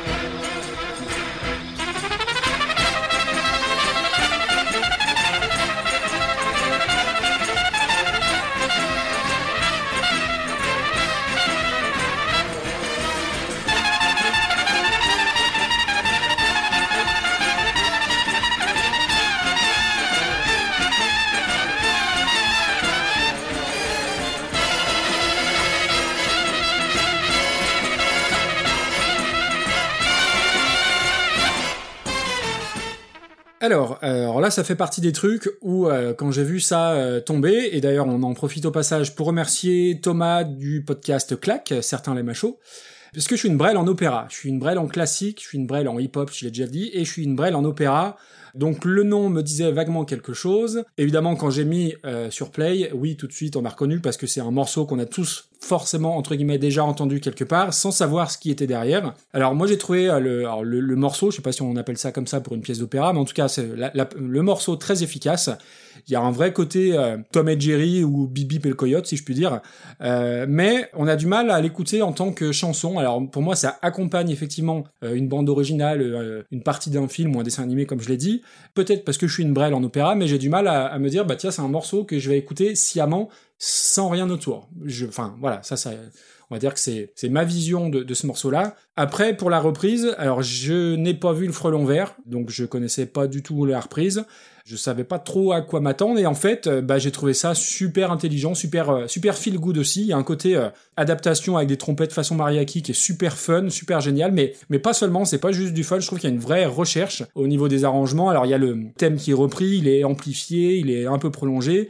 C'est vraiment super efficace avec un vrai vrai swing tout du long. Et puis il y a toujours cette notion de vitesse et d'urgence du thème. Mhm. Alors tout à l'heure je parlais de, de, de Tom et Jerry ou de Bibi et le Coyote. Là on est plus sur euh, un dessin animé type euh, Speedy Gonzales. Mais j'ai trouvé ça très drôle. Alors c'est pas dans le sens péjoratif, mais vraiment euh, très très bien senti en fait, très malicieux, très espiègle. Voilà, c'est typiquement euh, l'adjectif que je cherchais. J'ai trouvé ça très espiègle. Après, comment classer ça, étant donné ma nullité totale dans ce domaine-là, euh, j'en serais bien incapable. Mais euh, j'ai pas passé un mauvais moment, loin de là. Mais autant tu vois Killing in the Name par la Maison Tellier, c'est un truc que je peux réécouter. Autant là, euh, bah pas plus que ça, mais euh, je, je reconnais euh, l'efficacité de la, de la reprise. Alors pour revenir sur le, le vol du bourdon, la version originale, tu, tu parlais d'opéra. En fait, c'est un intermède au sein d'un opéra. Ce qui est marrant, c'est de voir que finalement, on connaît beaucoup mieux l'intermède que l'opéra dans son intégralité. Et tu as raison, c'est une œuvre méga connue, mais elle est surtout méga connue parmi les musiciens en fait, parce que c'est une épreuve qui est un, c'est devenu une épreuve en fait de le, de le jouer. Tant et si bien que même si au départ ça a été composé pour un violon, le truc c'est que bah oui c'est joué par des pianistes, par des guitaristes, par des trompettistes évidemment, puisque là c'est le cas. Tout le monde s'y frotte parce que c'est un truc qui est extrêmement difficile à, à jouer. Alors pourtant c'est pas un, un truc super complexe en termes de, de jeu dans l'absolu. Tu as, différents degrés de difficulté quand tu interprètes une pièce. Tu vas avoir la difficulté d'interprétation au niveau de retranscrire des émotions. Tu peux avoir des, des trucs où tu as beaucoup de nuances qui sont Mhm. demandées, etc. Là, c'est pas le cas. hein. C'est un truc qui est vraiment très ligne droite, si tu veux. Mais ça demande un peu de vélocité parce que c'est un thème qui est très rapide. Alors, moi, je serais incapable de le jouer à la guitare, par oui, exemple. j'imagine, à jouer, Mais c'est pas hein. non plus, euh, quand tu regardes un petit peu, euh, les... c'est pas non plus le défi le plus compliqué en termes de dextérité. Simplement, ça demande notamment de savoir détacher les notes de façon très très euh, nette. Et ça, c'est un vrai, ça c'est un vrai truc compliqué. Alors déjà au violon, c'est du staccato tout du long, donc il faut vraiment bien détacher tes notes à mort. À Ouais. la guitare, c'est pareil. Si tu hein, synchronises pas méga bien tes, tes deux mains, ben ça devient de la bouillie et c'est dégueulasse. Et euh, dans le cas de Al Hurt, puisque euh, lui il fait ça à la trompette, euh, il y a un autre problème qui se pose et que moi je trouve absolument fascinant, c'est la respiration. C'est-à-dire Oui. que le mec fait un, un, un moment, il y a, y a vraiment un passage qui est, bah, je crois que c'est le premier couplet, on va dire entre guillemets, où il reprend pas de respiration du tout et c'est Mm. saisissant. Alors j'ai regardé, j'ai essayé de trouver des vidéos de lui qui l'interprétait, j'en ai pas trouvé. J'ai trouvé assez peu de trompettistes qui la reprenaient correctement, les trois quarts la reprenaient beaucoup moins vite et le seul que j'ai retrouvé qui reprenait non pas la version de Alert mais la version euh, du, du Bumblebee euh, classique, c'était euh, Raphaël euh, Mendez et lui au moment où il le fait, où il reprend la phrase méga longue, en fait il, utilise ce qu'on appelle de la respiration circulaire. Donc en fait, pour donner l'idée, tu vas comprendre, c'est assez compliqué à, à- à faire, mais c'est pas difficile à imaginer. En fait, ce qu'il fait, c'est qu'il souffle donc dans sa trompette hein, pour faire sortir du son. Par contre, il a besoin d'ingérer de l'air de nouveau. Alors, il peut pas prendre de respiration, sinon il couperait le, le flux des notes. Eh ben oui, donc, oui. ce qu'il fait, c'est qu'il va stocker de l'air dans ses joues. Il va mettre de la pression dans ses joues pour envoyer le flux d'air, un peu comme tu t'amuserais à, à compresser un ballon en fait. Et pendant ce temps-là, son nez reprend de l'air qu'il va envoyer à l'intérieur de sa bouche. Donc l'idée, c'est de réussir, enfin, dans ses poumons, pardon, pas dans sa bouche, mais dans ses poumons. Donc il va remplir ses poumons. Pendant ce temps-là, sa bouche envoie de l'air et ça, en... bah, ça s'appelle la, respiration circulaire parce que ça crée un cycle en fait. Ce qui permet de ne pas reprendre sa respiration. Alors c'est assez ouf, hein, c'est une technique qui est beaucoup utilisée au saxophone. Oui, oui, ça a l'air. Euh, Il y a notamment il y a une vidéo qui est géniale dont j'ai déjà parlé dans mon podcast qui où on voit John Zorn pratiquer ça, qui est un saxophoniste de free jazz. Où on Mhm. le voit, ça lui fait une espèce de coup de grenouille où tu vois vraiment que ça gonfle fort et tout. C'est impressionnant. Dans la dans la vidéo de Rafael Mendes, c'est un peu plus subtil. On voit juste ses joues qui se gonflent et qui se dégonflent à intervalles réguliers. Et donc, euh, dans la version de Alert, moi, ce qui m'a le plus impressionné, c'est ça, quoi. C'est le côté euh, purement technique du truc. Ouais. J'ai trouvé ça ouf. Alors, sachant qu'il y a un autre truc que j'aime bien dans la version de, dans la, la pièce de Korsakov, c'est que ça fait partie de ces œuvres de classique qui essaient de simuler, de, de jouer des trucs naturels. C'est-à-dire que quand tu entends, c'est censé jouer le vol du bourdon, donc tu imagines le vrombissement. Tu l'entends. Et oui, voilà, oui, et tu oui, entends le vrombissement. tu. Et moi, je trouve ça fantastique. Alors, c'est comme quand tu entends, euh, c'est euh, le Sacre du printemps de Stravinsky. T'as des notes qui viennent d'un intervalle assez irrégulier dans les aigus, et c'est censé imiter des bruits d'oiseaux. Quand tu écoutes le printemps de Vivaldi. Effectivement, si tu te poses la question de tiens, qu'est-ce que je, qu'est-ce que ça évoque comme image dans la tête, t'arrives à te faire des images qui révèlent le printemps. Je Il y, a, y a plein de trucs comme ça que je trouve euh, vraiment très très bien fait. Alors après, les titres jouent beaucoup, hein. ça faut pas se leurrer. Euh, T'appelles ton truc le vol du bourdon, oui, t'imagines oui. un bourdon, c'est pas étonnant. Quand euh, Saint-Saëns fait l'aquarium, bah oui, t'as la tête dans un aquarium, t'imagines des poissons. C'est pas. Ça s'appellerait Songe d'une nuit d'été, peut-être Oui, voilà. envie de rêver et de Voilà, s'allonger complètement. euh, langoureusement, peut-être. Mhm. Quoique. Et, euh, et d'ailleurs, euh, tiens, euh, puisqu'on parle de, de Bumblebee, euh, le, je crois que c'est le premier épisode d'Écoute ça, c'était sur un, un album de Carnival. Et euh, Carnival a fait un morceau qui s'appelle Set Fire to the Hive, dans lequel c'est des guitares qui refont un bruit qui ressemble à celui d'un essaim d'abeilles. Et euh, pareil, ça m'avait saisi de me dire waouh, mais purée, vous arrivez à faire ça, quoi. C'est assez. Ah. Ah, bon, on va reparler de ce genre de truc plus tard, je pense. Ah, d'accord, très bien. Et, je trouve, Hein? Mais non? je sais, je, je vois pas trop, mais on, If you know on what verra I mean. Et en tout cas, je trouve ça, je trouve que c'est un exercice super intéressant. Et pour la recomposition euh, par Al Hurt, oui, effectivement, t'as le côté mariachi qui est très cool. En fait, il y a pas que ça. Ce que j'aime bien aussi, c'est le côté surf rock, en fait. T'as as des guitares et tout ça qui, qui donnent ce côté surf rock que moi j'aime Oui, beaucoup. oui, c'est vrai. oui. Et tu sais, ça m'a maintenant que tu me le dis, ça m'a fait penser à une, euh, tu sais, la chanson, alors euh, euh, qui est à la base hein, une chanson euh, traditionnelle grecque reprise dans un film de Tarantino dont j'ai oublié le nom là. Euh, Dick Dick Dale, voilà. Ouais. La chanson de Alert, elle est reprise en Kill Bill d'ailleurs. Ah d'accord, ok. Alors pour classer ça, moi je suis bien emmerdé, je te le Ah dis. oui, bah, pour classer ça, c'est Euh, compliqué. hein, je te rejoins. euh, c'est c'est à la fois un truc que j'aime bien et en même temps, c'est euh, ouais, je, je, je- vois en quoi c'est intéressant. Je trouve pas que c'est le truc le plus euh, révolutionnaire du monde. C'est très chouette. En plus, ça a été repris dans la pop culture, je disais, avec Kill Bill. Oui. Mais Mm. c'est un, c'est un truc qui est quasi inclassable, en fait. Voilà, ça m'a fait penser à la chanson Missir Lou de ah. Miserlou, bah oui, d'accord. Voilà, ok, titre. Effectivement. Oui, oui. Bah, Dans la, l'inter- la, la ré- réinterprétation, ça m'a fait penser oui, à c'est ça. ça. Bah, c'est la, même idée. Quand je parlais de surf rock, c'était à ça que je pensais. à ouais. fait. Ok. Parenthèse de 3 km refermée. voilà. Écoute, euh, on a à date 49 chansons, on va dire 50. Euh, Moi, je viserais au milieu, en point de départ, Ouais. et après on avise. Tu vois, il y avait Joey Ramone qui avait repris What a Wonderful World. À la limite, je le vois au-dessus. Oui, Et j'ai oui. pas d'avis sur mon ami La Rose, donc euh, je peux le laisser là. Écoute, bah euh, voilà, ça me Ok. va. Écoute, on va pas se prendre la tête. Mais c'est intéressant et je pense que tu aussi des personnes qui voient pas le rapprochement avec euh, le vol du bourdon parce qu'en en fait, il, il change la ligne mélodique à plusieurs endroits en fait. Oui, et puis enfin pour le coup, me concernant, c'est toujours bien de, de sortir de, de sa zone de confort. Mhm. Et voilà, c'est un truc euh, auquel je m'attendais pas, donc euh, voilà, c'est- toujours utile. Juste une dernière parenthèse sur le vol du bourdon. Si vous voulez voir une interprétation vraiment cool, il y a notamment le film Shine avec Geoffrey Rush, qui est un, qui est un film sur lequel je dirais jamais assez de bien. Et en fait, il y a une scène qui est assez euh, connue, vous pouvez la retrouver rapidement sur YouTube. C'est euh, donc le personnage de Geoffrey Rush qui arrive dans un restaurant. Il est un peu fou, si tu veux. C'est un gars qui a, qui a des problèmes psychologiques. Et il arrive, on se fout de sa gueule parce qu'il se place derrière le piano. Et il y a un gars qui fait ah, Allez, euh, vas-y, joue-nous un truc. Et là, il claque le vol du bourdon. Alors, Ah, mais c'est oui, une doublure. Hein, c'est. euh, pas adapté de, de la vie de David Elfgott Il y a pas une histoire Si, c'est ça, c'est ça, c'est ça. David Elgott, ouais, c'est ça. Ah oui, ok. Et donc, euh, il, il claque le vol du bourdon. Alors, c'est une doublure qui doit le jouer en remplaçant, en jouant, en mettant sa main à la place des avant-bras. Ça, c'est très Mhm. rigolo de regarder comment est-ce qu'on refait ce genre de truc. Parce que, évidemment, il y a des plans de caméra qui filment le clavier et qui remontent le long des bras jusqu'au visage de Geoffrey Rush. Donc là, on se dit, merde, mais comment ils ont fait ce cut Ah ouais. Et en fait, bah, généralement, le truc, je sais pas si c'est le cas pour celui-là, mais souvent, ce qui est fait, c'est que le- l'acteur, en fait, a les bras ballants, le manteau est coupé au niveau des manches, et c'est une doublure, en fait, qui reprend au niveau des avant-bras. Ah, Alors, je sais pas si c'est comme ça que c'était fait, mais euh, ouais, c'est ça.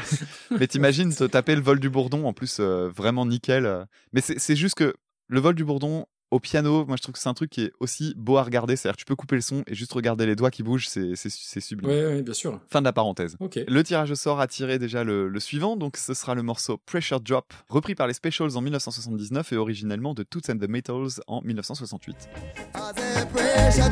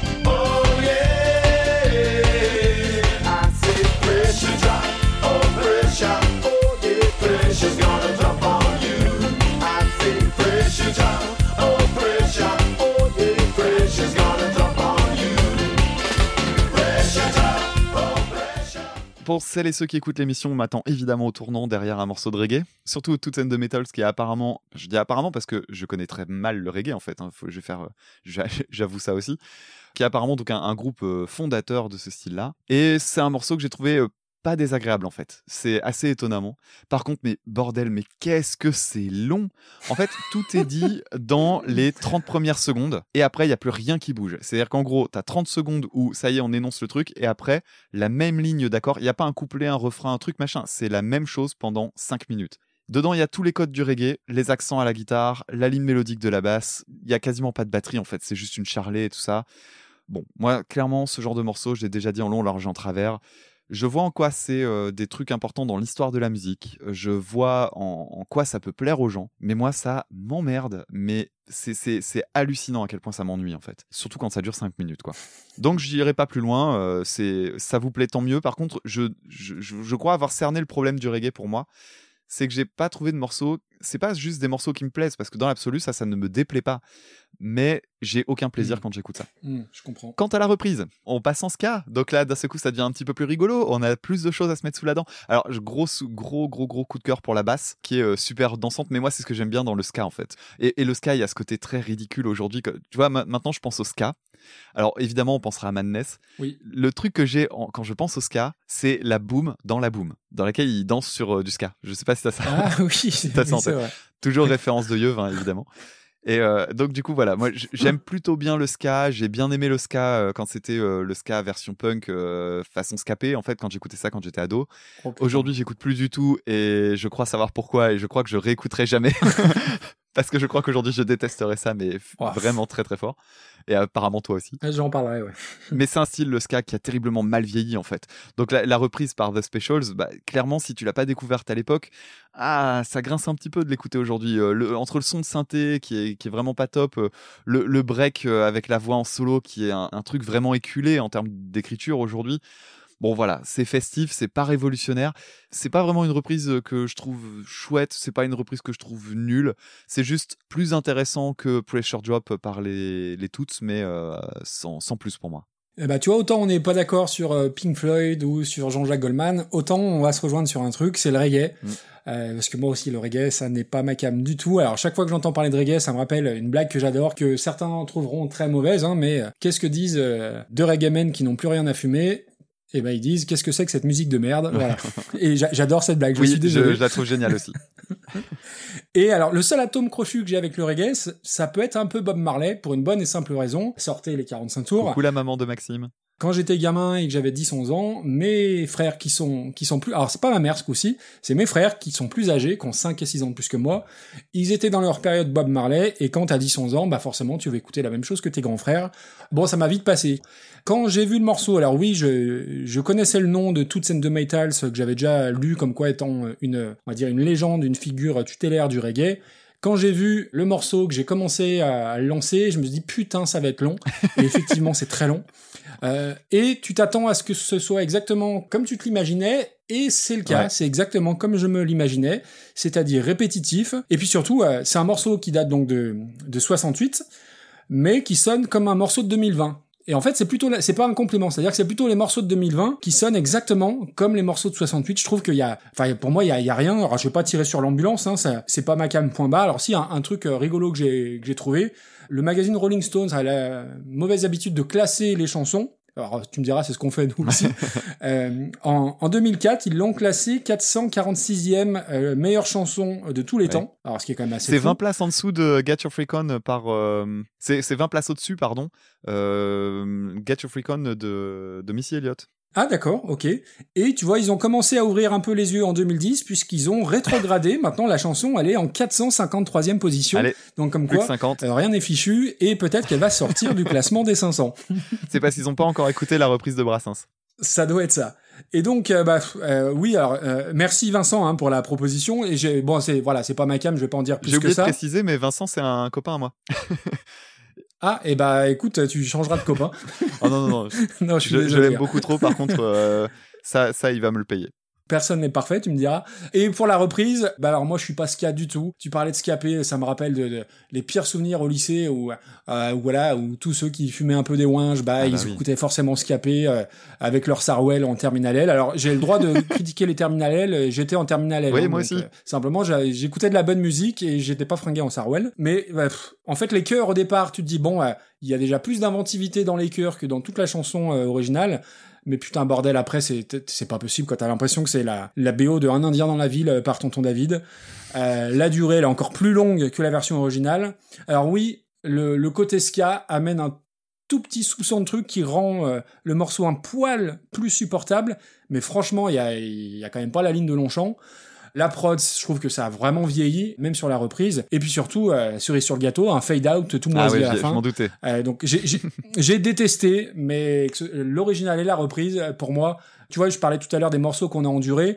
J'ai écouté ces deux chansons en plein deux fois pour être sûr de vraiment pas passer à côté, mais j'ai trouvé ça long comme un jour sans pain, définitivement. Sachant qu'en plus de ça, le, quand c'est comme ça, le, le, le fade out, ça prolonge la chanson en fait. Tu te dis, mais vous auriez pu l'arrêter il y a 10 secondes. Bah oui, c'est ça. Puis surtout que déjà que c'est très très répétitif, donc tu fais un truc euh, répétitif. euh, en fait, enfin non, c'est honnêtement moi c'est pas possible. J'ai passé un très très mauvais moment. D'accord. Et ben très bien. Bah, ça, va faire, ça va permettre de mettre un truc en fond de classement. Après, euh, tout le monde va dire qu'on tire à boulet rouge facilement sur le reggae, mais on fait ce qu'on veut. J'ai envie de dire. Tout à fait.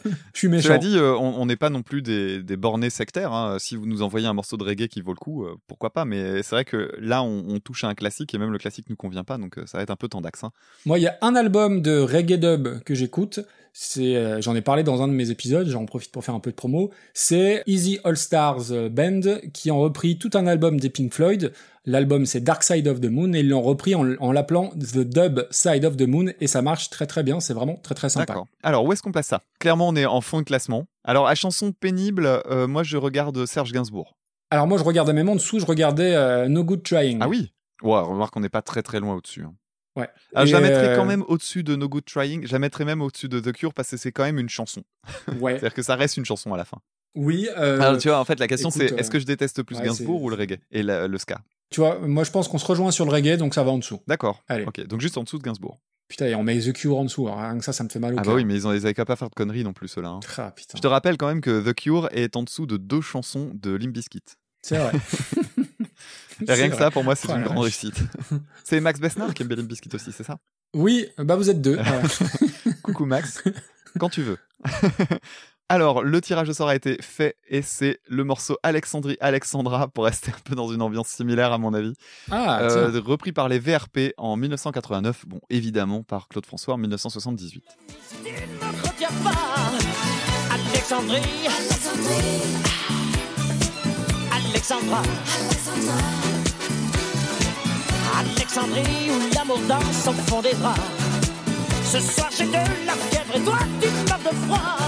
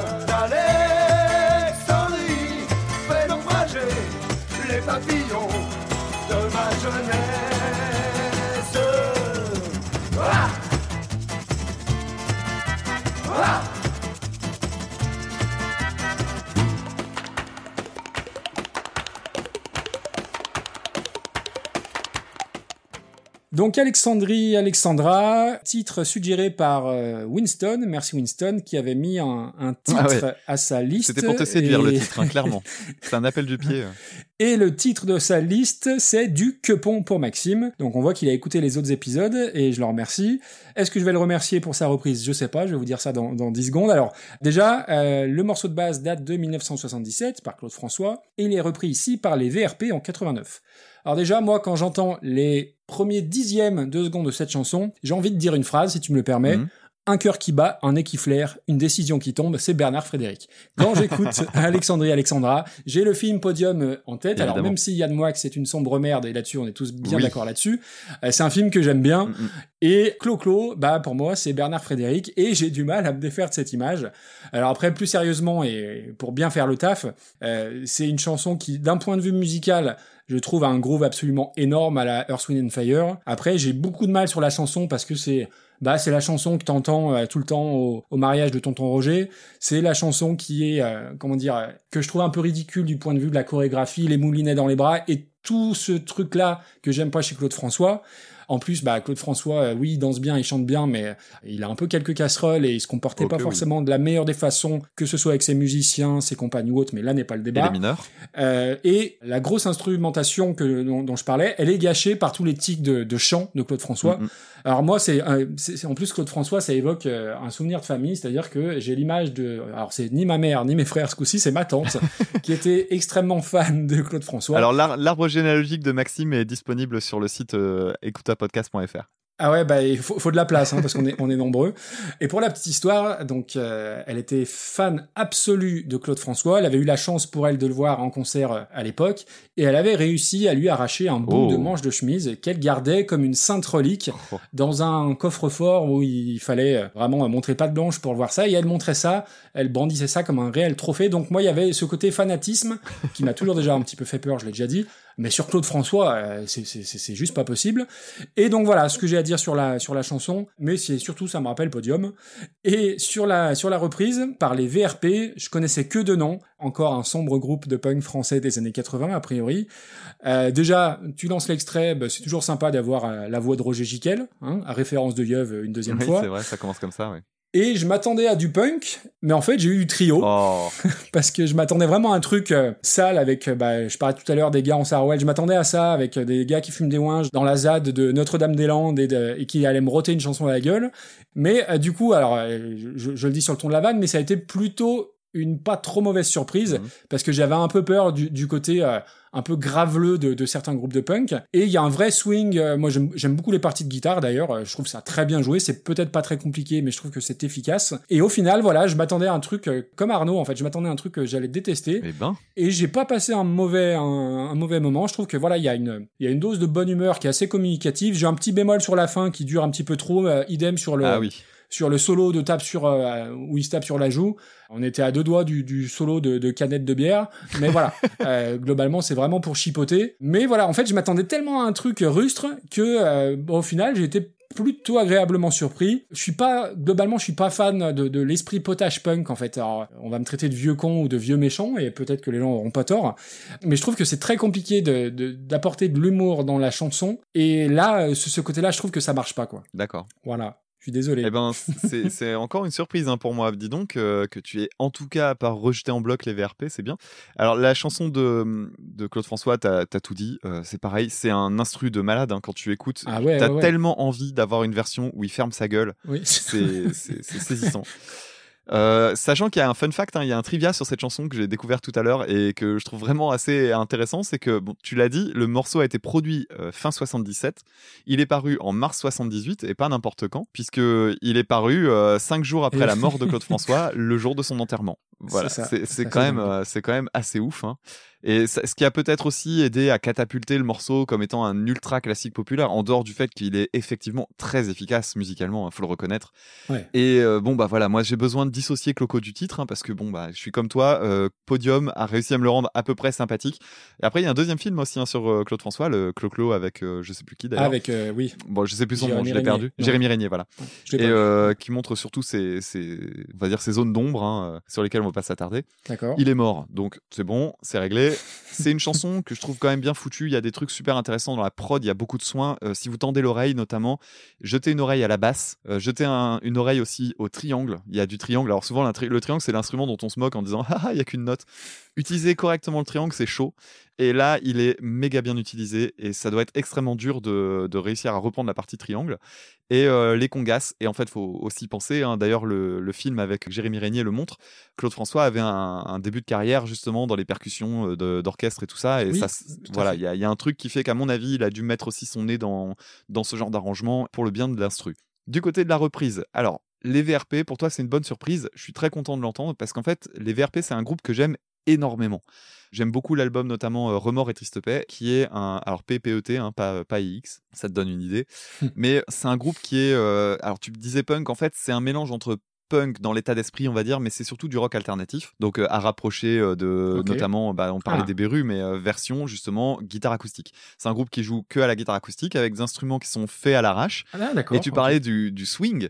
Ce qui est de marrant, c'est que je vais peut-être t'apprendre un truc, mais ils sont connus pour avoir popularisé la- un instrument qui s'appelle la bass-in. Alors pourquoi la bass-in Bah, Parce que la basse que t'entends derrière, en fait, c'est juste une bassine dans laquelle on plante un manche à balai avec une corde. Ah bon, c'est eux qui ont fait ça, d'accord. Et ouais. Ah. Et donc, euh, ce qu'on entend derrière, c'est pas toujours juste, mais en fait, on s'en fout parce que ce qui est intéressant, c'est d'utiliser la bassine comme un truc percussif, en fait.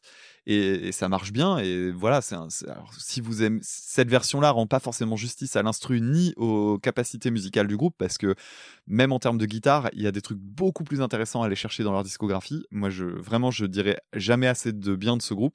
Euh, notamment, moi, j'ai une, une chanson que je te recommanderais vraiment chaudement qui s'appelle euh, Salope, qui raconte l'histoire, en fait, c'est souvent des chansons narratives, Et qui raconte euh, l'histoire euh, d'une ancienne actrice, en fait, euh, qui est en, en déperdition totale, qui est une chanson, mais poisseuse, et qui est à la fois super belle euh, musicalement et tout ça, mais qui est horrible dans ce qu'elle raconte.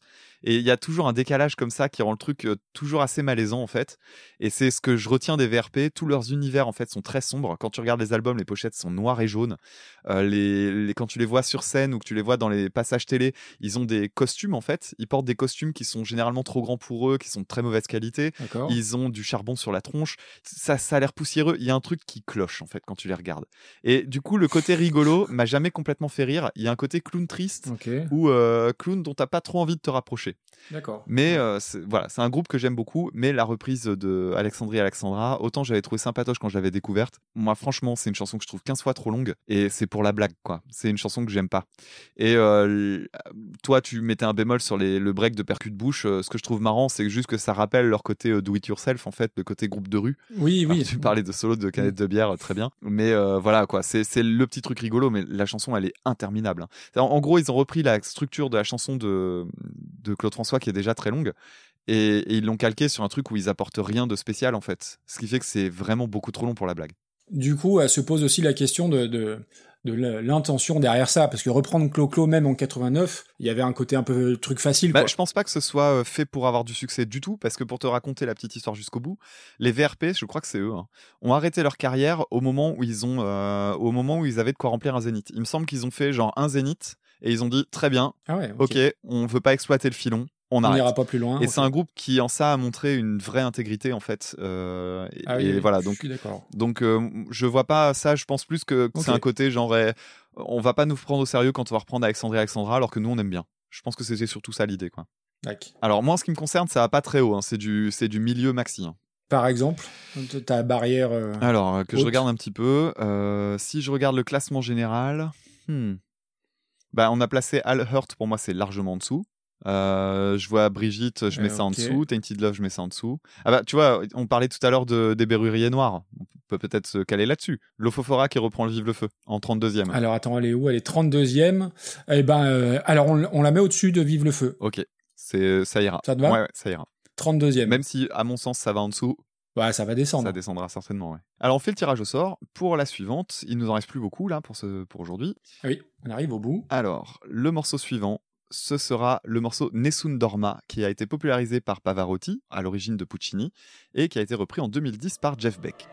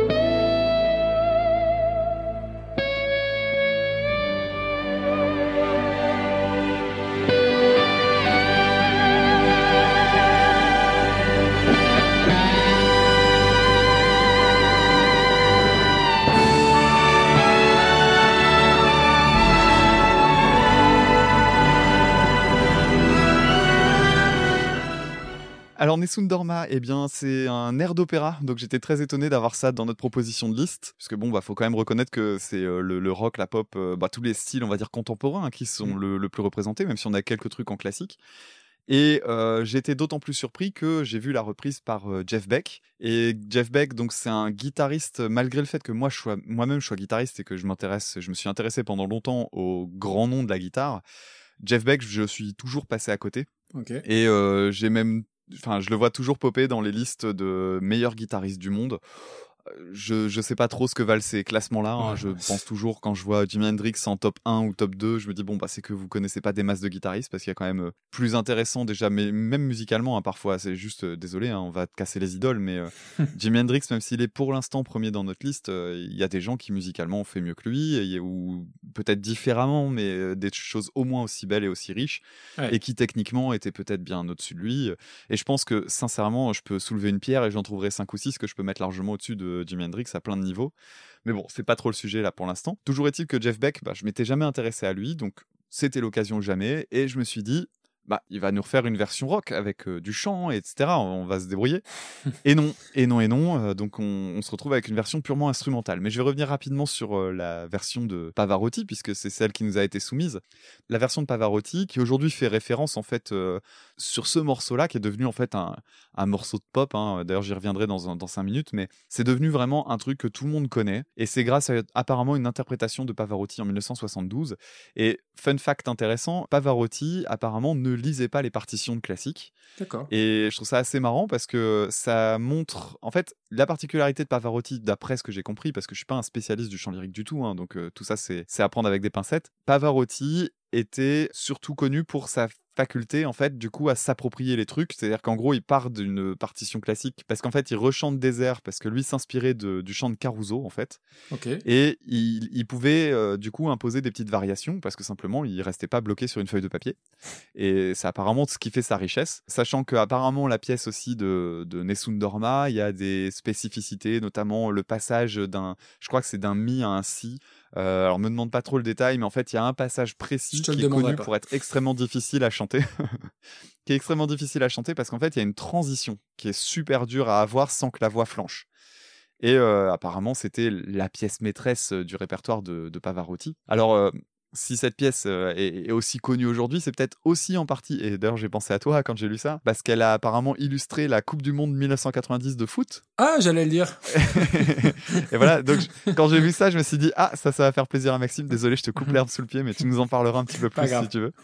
Et, et donc voilà, donc c'est une très très belle euh, interprétation. Et puis euh, Pavarotti, c'est un peu la, la rockstar du chant lyrique. Euh, je veux dire, euh, quand t'as grandi dans les années 90, tout le monde connaissait Pavarotti, tout le monde connaissait son écharpe aussi, parce qu'il se baladait toujours avec une écharpe. Un jour, on lui a demandé, mais pourquoi vous avez toujours une écharpe, même en plein été? Et il disait, bah, c'est mon instrument de travail. Et bah oui, c'est Ah, bête, mais oui. bien sûr. Donc il faisait, il faisait attention.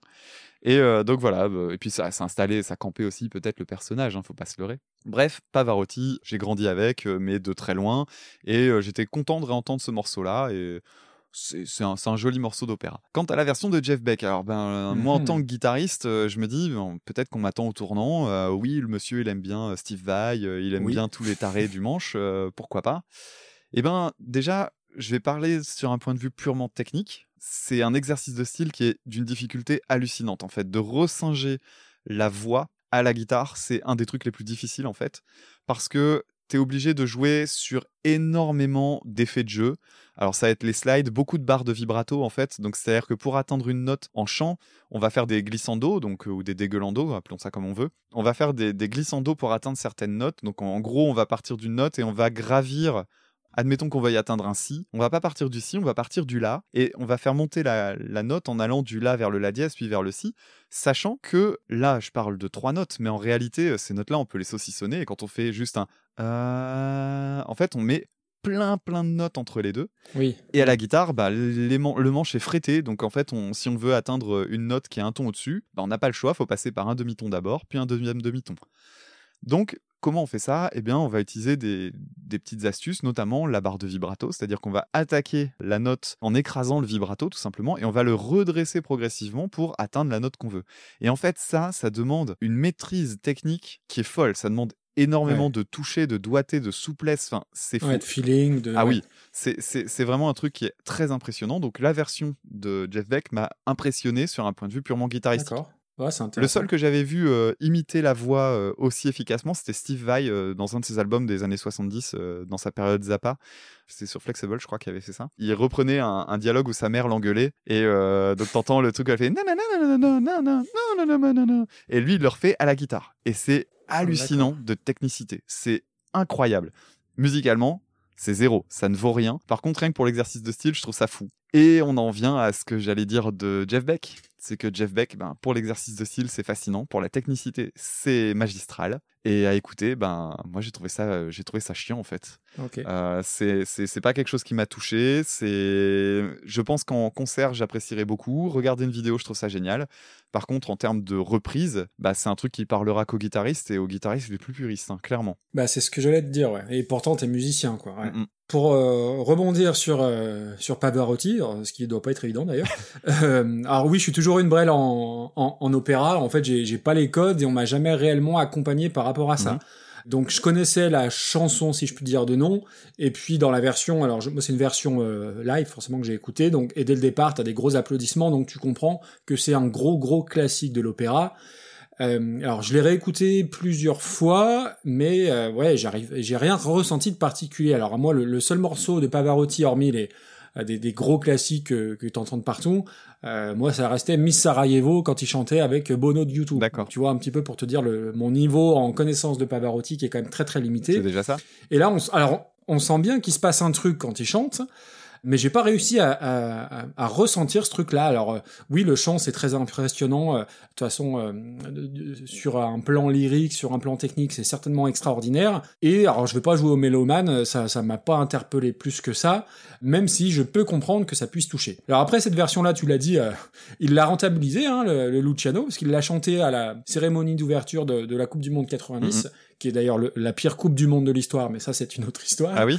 Euh, euh, d'un point de vue jeu, ouais, ouais, c'était c'était naze. Bref, et il l'a aussi rechanté pendant les JO de Turin en 2006, donc euh, ouais, il a il a un filon, il l'utilise. Alors peut-être que ça se passe comme ça dans l'opéra, j'en sais rien. Toujours est-il que déjà, moi, j'avais pas les bons codes et les bons arguments pour estimer la, la reprise. Après, tu parlais de Jeff Beck, alors c'est assez c'est assez drôle parce que j'ai un peu le, le même ressenti euh, que toi, c'est-à-dire que c'est fait partie des noms que tu vois popper absolument partout dans les 3 4 allez dans les 5 plus grands guitaristes dans tous les classements à la con du monde mais euh, je le connais très peu et je pense que au moment où à l'adolescence ou enfin généralement c'est à l'adolescence où on commence un petit peu à s'intéresser à cette musique là c'est-à-dire euh, tout le spectre rock T'as un peu un passage obligé sur euh, tout ce qui gravite autour des Yardbirds, Mhm. et les Yardbirds, bah petit à petit tu vas choisir ton camp, certains vont aller du côté de Beck, certains vont aller du côté d'Eric Clapton, d'autres du côté de Jimmy Page, et pour le coup, euh, moi j'ai euh, emprunté là, le, le chemin à Jimmy Page euh, à, à 100%, et du coup, Beck, moi je suis passé complètement à côté, à peu près la seule chose que je saurais te dire de lui, c'est que bah, la chanson Superstition de Stevie Wonder,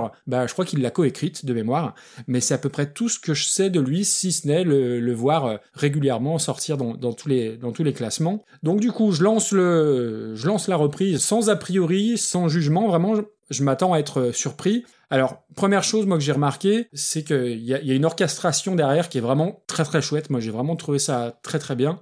Après, effectivement, d'un point de vue technique, c'est alors euh, tous les côtés euh, sur les bends ou, les, les effets de jeu. Alors, j'ai pas su l'analyser comme toi, bien évidemment. Tu sens que c'est super bien exécuté. Après, tu vois, la dernière fois, sur euh, quand on parlait de Camille, je disais que j'étais pas fan quand on faisait les instruments à la bouche. Et ben l'inverse, j'aime pas non plus. C'est-à-dire que là, il reprend un air chanté à la guitare et j'aime j'aime pas du tout. Alors, je, je comprends que ça plaise. Là aussi, je trouve qu'il manque un truc. Alors, c'est pas forcément la voix, hein, mais il y a un. Mais ce qui marche pas avec moi, c'est qu'il y a un côté un peu euh, guitare héros, forceur, poseur qui me déplaît. Alors que c'est pas forcément, c'est même pas du tout le style de, de Jeff Beck, hein, c'est pas Ingrid Malmsteen, loin de là, mais ça m'a rappelé un petit peu ces, ces heures sombres de mes écoutes de Shredder, et du coup, ouais, je suis passé complètement à côté, même si je conçois que ça soit très bien techniquement. Comme toi, je me suis emmerdé terriblement.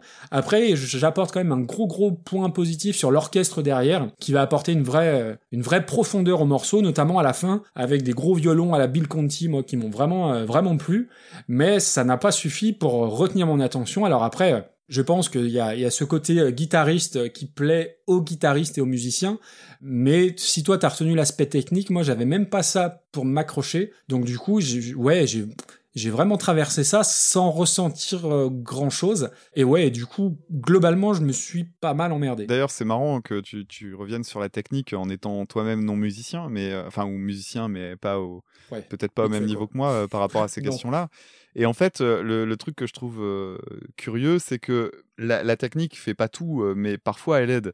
C'est-à-dire que je pense à un truc tout bête, mais pendant des années, des années, des années, j'ai détesté le fameux morceau qui est pourtant une espèce de graal absolu pour les guitaristes, qui est euh, For the Love of God de Steve Vai.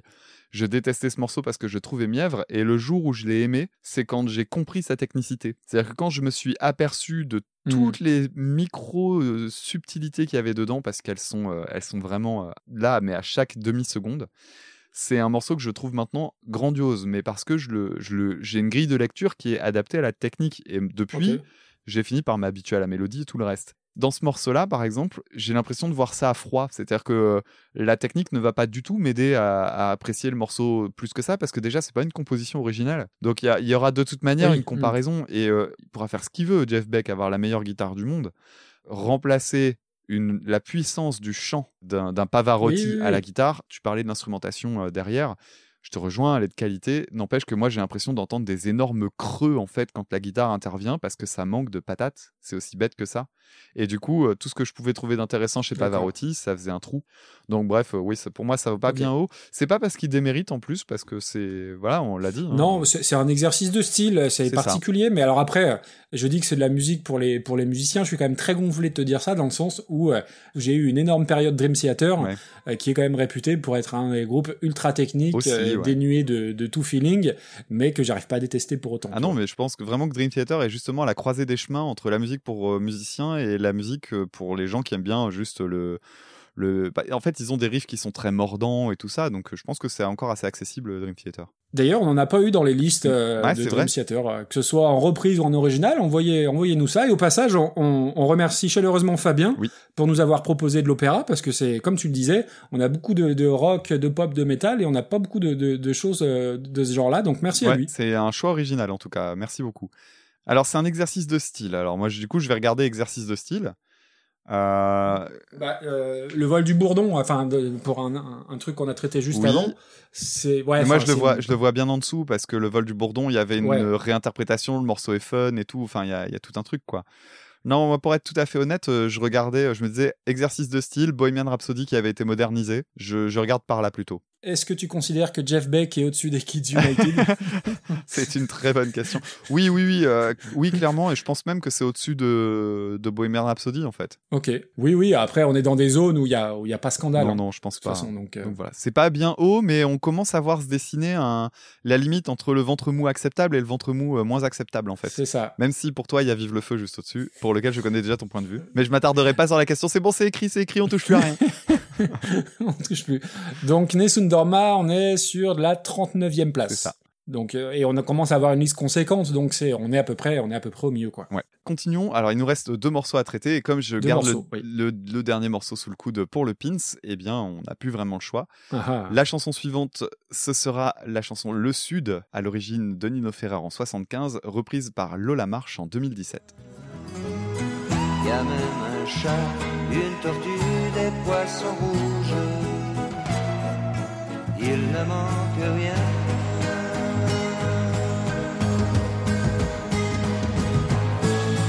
On dirait le sud. Le temps dure longtemps. Et la vie sûrement.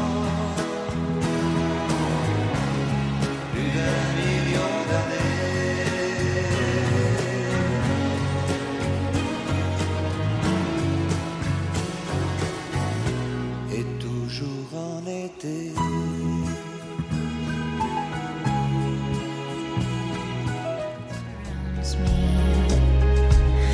It's all I need.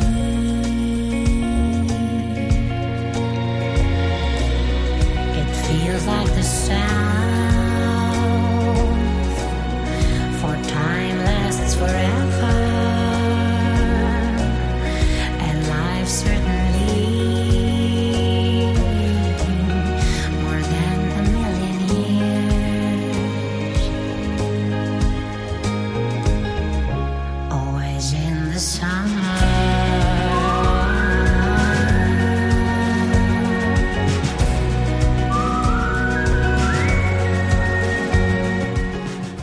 Alors déjà, un grand merci à Inigo Web pour nous avoir proposé cette chanson-là. Il a fait une petite liste de trois chansons avec un titre, chanson francophone reprise en anglais. Et euh, voilà, c'est toujours des, des listes assez intéressantes de, de voir ces adaptations-là. Alors déjà, moi je vais revenir sur Nino Ferrer, et notamment sur ce morceau-là. Alors moi, c'est un morceau qui est un peu sacré pour moi. Je te dis ça dans le sens où euh, ça t'évitera peut-être de le désinguer, mais j'en doute. Euh, morceau sacré parce que c'est, de mémoire, le premier morceau que j'ai appris à l'école. Une fois qu'on avait appris toutes les comptines euh, un peu nulles et les sempiternelles poésies de Maurice Carême, enfin quelque chose qui, qui reste. Et je me souviens encore de l'institutrice qui s'appelait Véronique Blanc et qui nous avait appris ça et qui en plus nous accompagnait à la guitare. Donc déjà voilà, il y a un gros côté Madeleine de Proust sur cette chanson que je trouve évidemment magnifique, que ce soit euh, l'orchestration ou même euh, la thématique avec il y a un vrai côté mélancolique est à la fois nostalgique et ça me correspond parfaitement. Et euh, voilà, c'est une chanson que j'aime beaucoup. Et puis c'est l'occasion aussi de, entre guillemets, de réhabiliter, si je puis dire, Nino Ferrer, parce que Nino Ferrer, pour le très très grand public, on cantonne souvent ses chansons au, sud, au téléphone, au cornichon ou à Z'avez pas vu Mirza. Mais quand on se penche sur la carrière de ce gars-là, il a fait des trucs vraiment très très intéressants, très ambitieux, parfois très rock, parfois très à la limite même du, progressif, avec des musiciens vraiment très très bons. Je pense notamment à Mickey Finn à la guitare sur certains albums. Et j'en profite pour euh, remercier Denis, euh, qui fait partie de ces belles rencontres sur Twitter, qui un jour m'a dit, on parlait de, de solo de guitare, et qui m'a recommandé la chanson L'Arbre Noir, donc de, de Nino Ferrer. Je sais pas si c'est une chanson que tu connais. Pas du tout. Où dessus il y a un solo de guitare absolument dingue. Et euh, dans la foulée, je m'étais fait l'album, donc l'album s'appelle Blana, et c'est un album que je recommande pour qui veut euh, sortir de l'image du Nino Ferrer qui fait des chansons rigolotes. Quant à la chanson Le Sud, bah, elle aussi, elle a une histoire un peu, un peu particulière, puisqu'en fait, à la base, elle est enregistrée par Nino Ferrer en anglais avec Radia Fry, qui n'est autre que la mère de Mia Fry. Et en fait, c'est la maison disque qui a un petit peu euh, insisté pour que Nino Ferrer l'adapte en français. Euh, Nino Ferrer était un petit peu au creux de la vague, donc la maison de disque lui mettait un peu la pression pour euh, avoir un nouveau succès. Lui était pas forcément fan, il détestera d'ailleurs longtemps cette chanson. Et ce qu'il y a d'assez fou, c'est que c'est son plus gros tube. Mais pour lui, elle était trop symbolique de la variété française dans tout ce qu'il y avait de plus médiocre, lui qui avait sorti des albums super ambitieux. Donc déjà, voilà, la chanson, elle a, elle a une histoire particulière. Et en plus, voilà, moi, elle a une histoire particulière pour moi aussi. Donc déjà, faut s'accrocher pour euh, s'attaquer à un monument de la chanson française comme ça. Donc la reprise, on l'a dit, c'est par Lola Marsh en 2017. Alors Lola Marsh, quand j'ai entendu la voix, je pensais que c'était une chanteuse de soul américaine, pas du tout. En fait, c'est un groupe, c'est un duo qui nous vient d'Israël. Et première chose qui marque, c'est la voix très particulière de la chanteuse, Oh que oui. avec un côté euh, Nina Simone dans la dans la voix, dans la tessiture, mais avec un côté Julien Clerc pour le vibrato très très long et très très insistant, un poil trop insistant pour moi. Après, la chanson, il y a de vrais beaux arrangements, euh, que ce soit au niveau euh, des violons, les petits sifflements euh, qui vraiment euh, vont apporter beaucoup de charme aussi à la, à musique. Ce qui est assez bizarre, c'est que la chanson, la reprise, elle ramène aux influences que Nino Ferrer voulait apporter sur la version originale, à savoir le côté un peu americana à la Neil Young, toute proportion gardée. Et puis dernière chose à préciser dessus, on en parlait la dernière fois de la quand on parlait de la chanson de Brassens reprise en anglais, de la nuance entre traduction et adaptation. Et ben là aussi, je trouve que c'est très très réussi. Je sais pas si tu as fait attention à, à ça, mais le texte est très fidèle au texte de Ferrer, mais tout en étant adapté. Et tout ça, et j'ai trouvé ça très cohérent. Il y a un seul truc, moi, qui me gêne sur euh, cette chanson, alors peut-être c'est sur sa façon de chanter aussi, c'est ce vibrato qui est un poil trop insistant et qui a tendance, du coup, à te gâcher les fins de phrases et à plus forte raison la chanson. Mais après, j'ai pas trouvé ça désa- désagréable. Loin de là, j'ai juste ce bémol sur le vibrato. Euh, le vibrato, c'est comme le, c'est c'est un peu le jumpé de la folk. Le vibrato, un peu, c'est bien, mais un peu trop, c'est un peu trop, c'est trop quoi. D'accord. Bah écoute, euh, tu vois, le Sud, euh, pour moi, c'est pas une chanson à laquelle je suis particulièrement attaché. euh, C'est une chanson, je suis comme n'importe quel Français, je la connais et, et voilà, Voilà, c'est une chanson que je trouve très jolie. C'est une chanson que j'avais pas écoutée depuis des années et je me souvenais d'une chanson avec un instru plus sobre en fait. Et, et en fait, je me suis rendu compte là en le réécoutant, bah c'est vachement riche. hein. Il y a des cordes, il y a de la Oui. batterie, du piano et moi je me souvenais d'un truc quasiment guitare-voix quoi. Donc euh, c'était un peu genre, mais je l'ai déjà écouté en entier cette chanson ou c'est quoi ce bordel? Donc c'est assez étonnant en fait de la, de la reprendre comme ça. Et surtout, euh, ben, tu vois, tu rappelais Mirza et tout ça. Et dans ma tête, quand on dit Nino Ferrer, c'est soit tu me dis ça un jour dans lequel j'ai en tête euh, Mirza et le, télé- et le téléphone, ou alors tu me dis euh, Nino Ferrer et ce jour-là j'ai euh, j'ai le Sud en tête. Mais pour moi, c'est. Absolument impossible de faire coller les deux. D'accord. Les voix sont tellement différentes, les intentions sont différentes. Et du coup, euh, Hmm. à chaque fois, ça me fait une espèce de mindfuck de me dire que c'est les mêmes personnes, enfin que c'est la même personne qui a fait ces deux chansons, enfin ces trois chansons-là. ça me semble assez ouf. Bah, du coup, tu, tu vas être surpris si tu poses une oreille sur la- l'album dont je parlais, là, l'album Blana. Oui, oui, ah bah, Euh, tu waf. as piqué ma curiosité vraiment. hein. Et il y a un autre truc aussi qui m'est revenu en l'écoutant, c'est qu'il y a le, ce passage où il fait du tidididi là pour Mhm. chanter une mélodie, et ça m'a fait penser à Higelin en fait. Je me suis demandé s'il avait pas euh, un peu piqué le truc euh, Ah du oui, côté exact, euh, dans sa chanson euh, Tombée du ciel notamment. Ouais, c'est pas faux. Donc voilà, ça, j'ai- j'y ai vu vraiment une petite ressemblance, bon, à, à creuser. Mais c'est une très jolie chanson, évidemment. Et quand je suis tombé sur la chanson de, de Lola Marche, premier truc qui me marque, bah, exactement comme toi, la voix. J'aime énormément les voix de femmes qui ont un timbre très grave. Oui. Et même parfois qui sais, qui sentent la clope en fait. hein. Euh, Tu vois, genre, Ouais, je pense bah, à notamment, euh, c'est l'actrice qui joue dans euh, Baron Noir, pour ceux qui le, qui, qui le savent. Ah, qui Anna devient- Mouglalis. Ah Anna oui, oui. Ah bah Voilà. oui, oui, bah, je- C'est- très client aussi, je prends. Voilà, c'est un type de voix que j'aime beaucoup.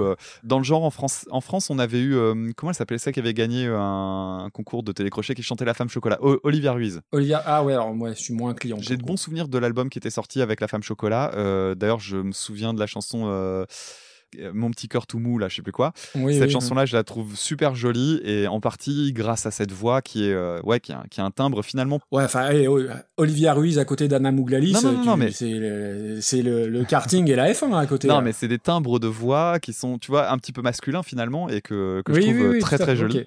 Hmm. Et donc, ça m'a étonné euh, de voir qu'il y avait ce genre de voix encore euh, aujourd'hui. Enfin, j'en connais très peu, donc du coup, c'est agréable d'en d'en entendre arriver un. Alors, sauf que moi, j'ai un gros bémol sur euh, la voix. Alors, toi, c'est les vibratos, moi, c'est autre chose. C'est que je pense clairement que sa voix est enregistrée avec un micro qui était euh, collé à peu près 2 cm de sa bouche. Et je déteste la SMR. Donc, euh, c'était compliqué pour moi d'en profiter. Alors, je regarderai peut-être des versions live ou des trucs comme ça. Mais si tout l'album est mixé de cette façon-là, euh, moi, je, je peux hmm. pas. C'est, un truc, ça, gâche beaucoup de choses. Alors, du coup, j'ai regardé euh, d'autres trucs hein, de, d'elle parce que j'étais très étonné par sa voix. J'ai vu des lives et tout ça. Et enfin, des lives, tu sais, un peu intimistes, des trucs faits pour les radios, euh, genre t'enregistres dans un parking et tout ça, quoi. Mm-hmm. Et ça m'avait bien plu, donc voilà. Et oui, c'est un, joli arrangement. Hein, il y, a, cette guitare en basse alternée, c'est du finger picking. Donc si vous vous concentrez sur les, notes, vous entendrez que ça fait. Et en fait, ça, c'est le mouvement du pouce qui vient euh, frapper les, les trois premières cordes de la guitare. C'est euh, ce qu'on appelle une pompe en fait. hein. C'est euh, Brassens. Voilà, quand on parlait de pompe de Brassens la dernière fois, c'est ça. Ouais. C'est le fait de faire des basses alternées. Donc moi j'aime bien ça et c'est un très très, c'est une très très jolie mélodie à la à la, à la guitare. Et le, le vibrato de la voix, t'as pas dérangé? Non, ça m'a pas marqué, tu vois. Ma- Alors maintenant que tu l'as dit, t'as peut-être mis le verre dans le fruit, hein, parce que quand je vais l'écouter, ça va peut-être me gêner, mais, mais là, en l'occurrence. entendre plus que ça. Ouais, il y a des chances. Pour revenir sur l'instrumental, ouais, il y a aussi d'autres trucs qui sont chouettes. Euh, Alors moi, je l'ai déjà dit dans l'émission, mais la basse jouée au Mediator façon années 60, euh, tu mets ça dans un morceau, déjà ça me... Now you got my Ouais. attention, quoi. Et là, là c'est ça. Il y a un Ça joli claque. pont, il y a les... Tu as parlé des chœurs, évidemment, je vais pas le refaire. Donc c'est pas le coup de foudre, mais c'est une très bonne surprise. Donc euh, voilà Oui, où j'en je- suis. Oui, oui, c'est un bon résumé. Et du coup, tu verrais ça où en termes de classement Alors, en termes de classement, je le vois en, on va dire, euh, premier tiers. Et en fait, ce que j'aimerais bien, c'est que ce morceau-là vienne casser un truc, en fait. Dis-moi. Parce que là, je vois une, une suite de groupes de rock et j'ai peur que dans notre classement, ça nous foute un peu dedans d'avoir ce. Tu vois, il y a Guns N' Roses, Rammstein, Nirvana, Face No More. Tu vois un peu?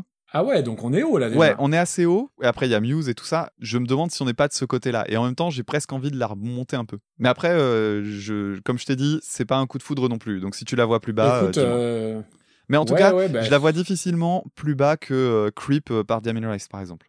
Eh ben écoute, disons entre Nirvana et Face No More, entre Where Did You Sleep Last Night et I Started a Joke, est-ce que ça te semble jouable? Bah ouais, c'est bien. Ouais. Il y a un côté euh, amener un peu de, de douceur euh, dans tout ça qui, qui, est- qui me semble être assez intéressant. Ouais, ouais, ouais, je comprends. Bon, et puis le suspense va tomber maintenant. Voilà, on. Puisqu'on va décerner le pins pour le dernier morceau. Alors, le pins, on le- l'attribue euh, au morceau, certes, mais on va aussi l'attribuer euh, à la personne qui nous a filé cette chanson. Je crois qu'elle est revenue plusieurs fois, en fait. hein. Donc, euh, la chanson ouais. en question, c'est The Sound of Silence, qui est à l'origine de Simon et Garfunkel en 1966, qui a été repris par Disturbed en 2015. Et la personne qui nous a filé ça, c'est Seb. Et avec, euh, pardon, il y avait une- un nom de liste pour sa liste, c'était Ralentissons.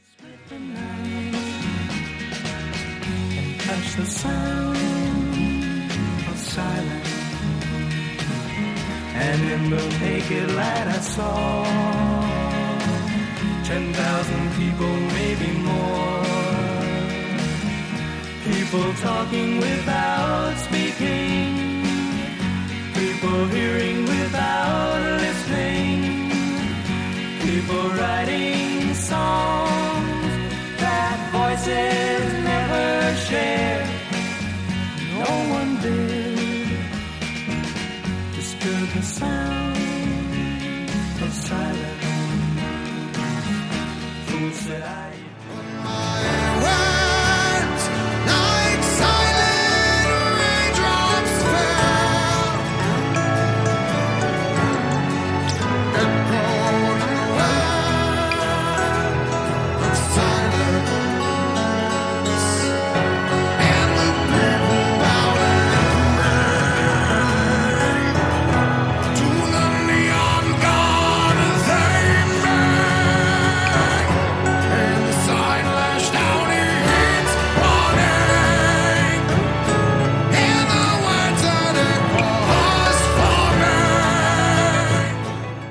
Alors, Sound of Silence, euh, déjà, ben, un de ces fameux morceaux qui va être euh, compliqué de reprendre parce que bon, ça fait partie de ces fameux morceaux quasi intouchables. On en a déjà croisé pas mal en fait. hein. C'est là qu'on se rend compte que les musiciens sont quand même, euh, les musiciens, les musiciennes sont assez audacieux parce que euh, ils osent, euh, pour beaucoup, ça- se, se confronter à des trucs qui sont vraiment sensibles, on va dire. C'est un morceau qui est aujourd'hui dans notre société euh, devenu un mème, hein, les fameuses premières phrases là, euh, Hello Darkness, my old friend. La caractéristique principale de chez Simon et Garfunkel, c'est les harmonisations de voix. Et d'ailleurs, ce qui est marrant, c'est que là, je me suis vraiment concentré là-dessus en l'écoutant. Et il y a une des deux voix, alors je ne me demandez pas lequel des deux c'est, je suis pas spécialiste de, la, de, de- de ce groupe. Il y a une voix qui reste quasiment toujours sur la même note en fait. Elle a une, une ligne de, elle fait quasiment une basse en fait les trois quarts du temps. Et ce que je trouve super euh, joli là-dedans, c'est que du coup, comme elle reste statique, la deuxième voix va créer des intervalles euh, différents. euh, et c'est et c'est là que l'harmonisation fait tout en fait. Quand tu as deux musiciens, quand tu... Alors, je vais faire un petit point un petit peu technique, mais quand tu as un chant qui est harmonisé à la tierce, tu vas avoir euh, une ligne de chant et puis euh, par derrière, le deuxième chanteur ou la deuxième chanteuse va faire peu ou prou la même ligne de chant harmonisée à la tierce. Donc, c'est-à-dire qu'il va toujours y avoir une tierce d'écart, majeur ou mineur, peu importe, mais Mhm. ce sera le même écart tout le temps. Que là, ce que je trouve intéressant dans ce genre d'exercice, c'est que comme tu gardes une note statique, la ligne de chant, elle va s'éloigner plus ou moins de cette base-là. Si tu imaginais une ligne, euh, ta ligne mélodique comme une ligne tracée au crayon, tu aurais une ligne droite avec une espèce de courbe qui s'en éloigne plus ou moins. Alors que quand tu harmonises à la tierce, tu aurais des, des droites parallèles quasiment tout le temps. D'accord. Et, euh, et, et ça, moi, c'est quelque chose que, que, j'ai, que j'aime bien, vraiment. C'est chez Simon et Garfunkel, ça m'avait toujours plu. Et là, je me suis juste dit, OK, bon, regarde comment ça marche et pourquoi ça te plaît autant. Je crois que c'est de là que ça vient. Encore une fois, on a la balance stéréo. euh, je sais que tu es sensible à ça, toi aussi. Donc, euh, avec oui. la batterie et la basse à gauche, l'acoustique euh, et le chant au milieu et la guitare électrique à droite, c'est un truc qui me plaît beaucoup. Bref, c'est un morceau que j'adore. Je pense que c'est un des morceaux qui traverse l'histoire euh, sans vraiment euh, poser de questions. hein. Je pense que tout le monde l'aime bien ce morceau. C'est assez compliqué de dire ouais, je déteste ce- cette chanson. Pop, pop, pop, pop. Ah, peut-être pas toi. Eh, eh, eh. Ben, c'est l'épisode de la, verra. c'est l'épisode de la surprise. C'est formidable. Et alors pour Disturbed et savoir pourquoi est-ce qu'il y a un pins Eh bien, euh, c'est mon pins carton rouge. Ah, oh putain, oh putain, c'est bon. Alors, pardon. c'est On mon- peut continuer à travailler ensemble. D'accord. c'est mon pin ce carton rouge parce que euh, c'est une version que je déteste, mais vraiment, vraiment, vraiment énormément. Alors, c'est une chanson qui a pignon sur rue. Quand tu regardes le nombre de vues, etc., elle va, à mon avis, dans les années qui viennent, devenir cette fameuse chanson de Ah, Sound of Silence de Disturbed, euh, parce qu'elle est extrêmement populaire, elle est appréciée de tous et voilà. Et, et, et en fait, pour moi, c'est pas possible. Alors, pour moi, c'est pas possible dès la première seconde de la chanson. C'est-à-dire que quand Mhm. le mec commence à chanter, j'ai l'impression d'écouter un vinyle au ralenti. Je sais pas ce qui se passe. Alors, déjà, il chante relativement bas, mais euh, je peux chanter la même note sans avoir l'impression d'écouter un truc qui tourne au ralenti, en fait, si tu veux. Il y a un truc dans le mixage de sa voix qui sonne moche. Et euh, tout le morceau repose sur une espèce de build-up interminable. En mode, je vais commencer dans les graves et puis à la fin, je vais crier toutes mes tripes parce que je suis un chanteur de rock quand même. Et moi, j'y arrive pas. T'as ça, l'instrumental qui est derrière, c'est un tire-larme ultra balourd, piano-voix, puis après, puis le piano, excuse-moi, mais méga pauvre, il y a rien dedans. Hmm. Enfin voilà, c'est c'est vraiment un truc que, que, que j'aime pas du tout, du tout. Et euh, pour moi, c'est le groupe de métal qui joue à The Voice. Tout y passe, c'est méga surjoué. Voilà, c'est je, je déteste cette chanson. Alors tu vois, quand t'as choisi euh, cette chanson pour terminer l'émission, j'avais un peu peur euh, de- du pourquoi tu avais choisi cette chanson, parce qu'on on peut ne, ne pas être d'accord. Donc me voilà, me voilà rassuré euh, déjà là-dessus. Euh, je vais quand même revenir sur euh, Simon and Garfunkel. Ah, tu vas mettre un carton rouge à Simon et Garfunkel aussi, t'es audacieux. C'est pas que je vais mettre un carton rouge, mais alors oui, euh, j'ai déjà dit que j'étais très client des harmonies vocales, mais euh, j'ai un gros problème avec Simon and Garfunkel, ça m'a toujours passablement ennuyé. D'accord. Même cette chanson, oui, euh, je le dis. Alors je comprends que ça ait marché, tout le monde me dit oui, mais The Sound of Silence, machin, les harmonies vocales, ceci, cela, c'est un disque culte. Les Mrs. Robinson, tout ça, j'ai essayé. Mais tu sais, c'est pour moi, Simon Garfunkel, c'est un peu le, le vieux napperon en dentelle euh, sur le meuble télé chez ta grand-mère. C'est-à-dire que ça a été beau à une période, mais t'étais pas là pour, pour voir quand c'était beau et quand c'était à la mode. Et ça m'ennuie, mais ça m'ennuie. C'est encore beau dans les films qui parlent du Vietnam, quoi. C'est joli dans Forrest Gump et. C'est ça. Alors après, oui, la chanson est belle, tout ça, mais voilà, ça sent, euh, ça sent la naphtaline à plein nez. Et Simon and Garfunkel fait, pa- font partie de ces trucs où je suis toujours passé un petit peu à côté, où j'ai essayé. Tu vois, on parlait la dernière fois des, des Pixies. Bah, j'ai essayé. Mais t'as eu un problème. Sur le, sur le papier, ça devait Désolé, je fais une référence de. Euh, sur le papier, ça devrait me plaire parce que euh, l'acoustique, des harmonies vocales et tout, mais je passe à côté. Alors après, euh, info inutile et donc indispensable, le, le premier nom de Simon and Garfunkel, à la base, il devait s'appeler Tom et Jerry. Voilà, donc ça m'a toujours fait marrer. Ah ouais. C'était moins vendeur. Hein. C'était moins vendeur. Alors après, la chanson, oui, elle est jolie.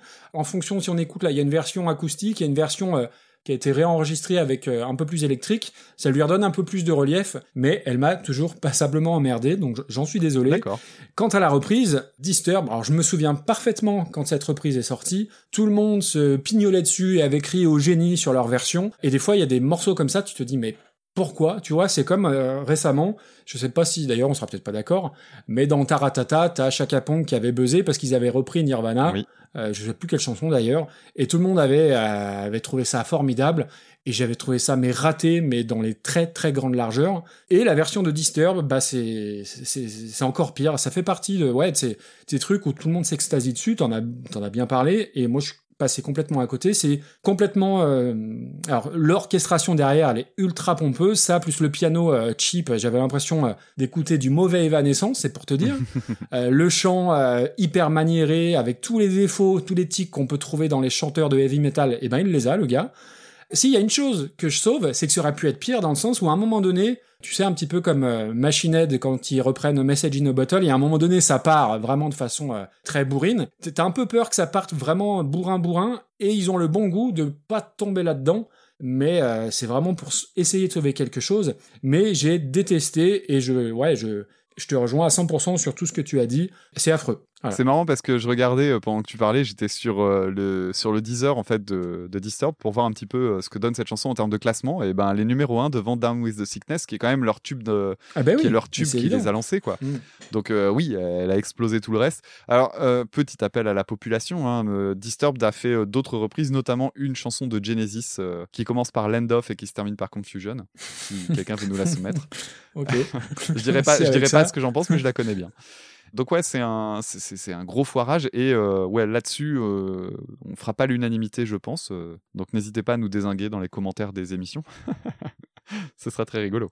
Euh, Ce qui, ce qui est toujours gênant, c'est qu'il y, a- il y a certaines chansons, les gens, on ne sait pas s'ils nous les envoient euh, premier ou second degré, s'ils les adorent ou si c'est vraiment pour, euh, Ouais, complètement. pour, pour troller. Complètement. Euh, et donc du coup, euh, bah, je m'excuse d'avance si on était un peu dur, mais ça n'est que notre après, Le avis. but du jeu, après, le but du jeu, c'est aussi ça, c'est d'être content d'être en désaccord avec nous. Donc, complètement, complètement. C'est toujours le meilleur compliment qu'on nous fait, c'est-à-dire j'adore vous écouter, mais ça me fait hurler sur certaines positions que vous avez. Si on arrive à avoir toujours ce, ce genre de retour, c'est c'est que la mission est accomplie, quoi. Tout à fait. Et puis, euh, à la limite, moi, j'ai envie de dire aux personnes qui pensent comme ça, bah, vous savez, euh, nous, tout ce qu'on a fait, c'est euh, sortir notre téléphone et mettre un micro devant nous. hein. C'est ça, c'est pas très compliqué. voilà. Vous pouvez faire un, un contre super cover battle. ça va être très rigolo. Eh ben, très bien, bah, on est arrivé à terme de ce cinquième numéro. Bah, faut qu'on la classe quand même, parce que même si elle est toute pourrie, faut qu'on la classe. Ah bah oui, c'est vrai, c'est vrai. Oh, Alors après, il y a, il y, a un- il y a un cas psychologique qu'on peut pas dépasser. Euh, moi, j'ai encore en tête Anne Pierlet et sa reprise de Dutronc. Euh, ça peut pas être en dessous de ça. Ah oui? Ah, tu mettrais ça en dessous, Je toi t'avoue que je me demande, ouais. Putain, euh, ouais, c'est encore une fois, c'est Hitler et Staline. Euh, alors, je t'explique pourquoi. Quand je regarde le classement, euh, Anne Pierlet, elle avait pour elle un instrumental qui était bien écrit. Oui. Donc, c'est-à-dire que là, là moi, j'entends juste euh, le truc le plus fainéant possible en termes de- d'écriture. J'ai pris un piano et j'ai mis des VST, ça me saoule. Ça reste au-dessus des Worlds Apart et des To Be Free, ce qui est à la limite. Bon, allez. Euh, ouais, ouais, ouais, non, non, mais je le pire, c'est que je suis d'accord. Mais plus. ce sera pas le morceau, de, le morceau qui va réussir à détrôner le I Kissed Girl. hein. Non, Ça, euh, non, non. Euh, écoute, euh, ouais, si tu veux le mettre pire que Anne Pierre, juste en dessous d'Anne Pierlet, écoute, ma foi, c'est. Ok. ouais. Grâce à ça, Anne Pierlet remonte dans le classement. Mais comme on va avoir une autre cover bientôt d'Anne Pierlet, on pourra réhabiliter tout ça. Mm, mm. On refait un point sur ce qui a été classé aujourd'hui? Allez, Alors dans les arrivées euh, en fanfare, euh, le, le morceau qui a réussi à monter le plus haut aujourd'hui, c'était Killing in the Name, euh, repris par la Maison Tellier, et qui se hisse en cinquième position. Quant au morceau le, qui est qui c'est le moins bien placé, on vient de le faire, hein, c'est Disturbed avec Sound of Silence. Est-ce qu'il y a d'autres morceaux comme ça dont tu voudrais, sur lesquels tu voudrais revenir? Une bonne surprise, une mauvaise surprise, quelque chose? Bah, ouais, bah, bonne surprise, Dancing Queen par les Yahoos. C'est vrai que c'était bien. Euh, relecture super sympa d'Abba, franchement c'était et puis dans le dans la catégorie chanson feel good, franchement ça se pose là. Et puis euh, alors là c'est tout personnel, mais voilà la la vraie bonne surprise parce que je pensais détester Mother's Little Helper par Arnaud qui rentre à la 12e place. Ouais, et qui est pour moi une bonne surprise en découverte de chansons des Rolling Stones en revanche, tu vois. Donc Ouais. euh, des bonnes des bonnes propositions qui ont été faites. Non, puis il y a, fait, c'est assez riche, hein, même Lola Marche et tout ça. euh, Ouais, ouais, même carrément. Hills. Enfin bref, Carrément. euh, non non, une très très très bonne sélection. Merci aux personnes qui nous ont soumis tous ces morceaux. C'est très cool. Du coup Damien, pour euh, nous envoyer des reprises et des listes, euh, comment fait-on? Eh bien, on nous envoie un mail, hein, tout simplement. Donc, euh, soit à toi, soit à moi. Ça dépend de qui vous avez préféré euh, pendant ce- cet épisode. hein.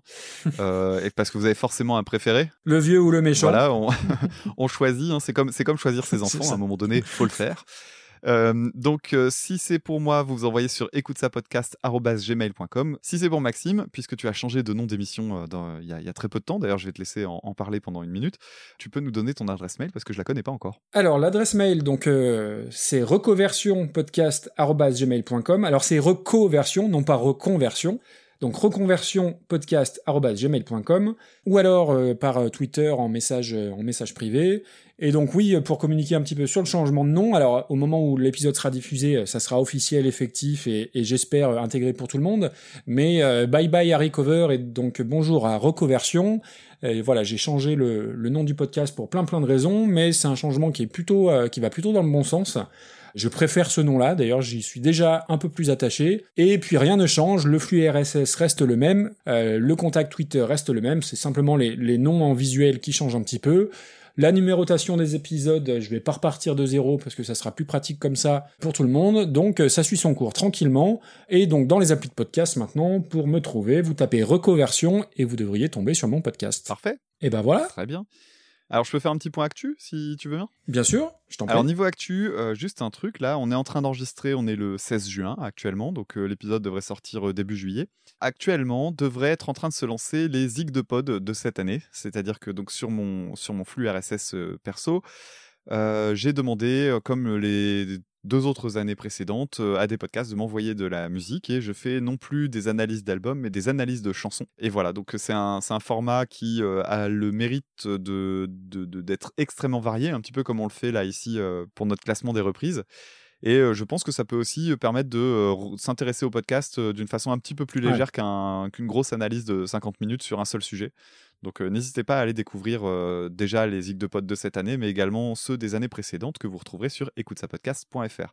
D'ailleurs, puisque je suis en train de parler du site internet, je rappelle, je l'avais fait pour euh, en introduction lors du précédent épisode, vous retrouvez toutes les listes ainsi que les épisodes de Super Cover Battle sur le site écoutesapodcast.fr dans l'onglet Super Cover Battle. Parfait. Eh ben, il ne nous reste plus qu'à remercier nos auditrices et nos auditeurs et continuer à nous envoyer vos listes. Euh, Ça, en tout cas, on prend beaucoup de plaisir à classer tout ça. On espère que vous prenez autant de plaisir à les écouter. Et puis, bah, on vous dit à dans 15 jours. À dans 15 jours. Ciao, ciao. Salut tout le monde.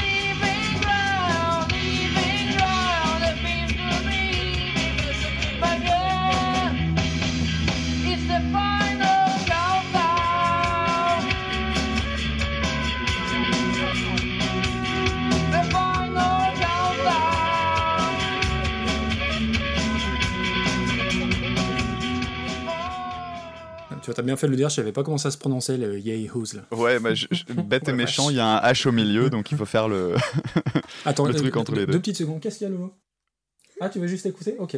Bon, on a un spectateur, hein, il y a mon fils à côté. C'est vrai, mais du coup, il peut pas m'entendre. Oui, du coup, il va pas t'entendre, c'est vrai. Euh, tu veux attaquer ou je commence? Ça veut dire que je peux continuer à dire des gros mots, tout va bien. Exactement, t'as tout compris. Euh, comme tu veux. Allez, j'attaque si tu veux. Je m'attendais à mieux, clairement. Ouais, ça- Ah putain, faut que j'arrête de dire clairement. je le couperai, c'est pas grave. Sachant que le. Moi, il faut que j'arrête de dire sachant, tu vois. T'as toujours ton fils avec toi? Euh, ouais, ouais, je l'ai vu en- enfiler sa tenue. Tu sais, il a un jeu de. C'est le grand, il a 9 ans, il a un, un jeu du petit chimiste, et je l'ai- je l'ai vu traverser avec la combinaison et les lunettes. J'ai un peu peur qu'il me fasse péter la baraque.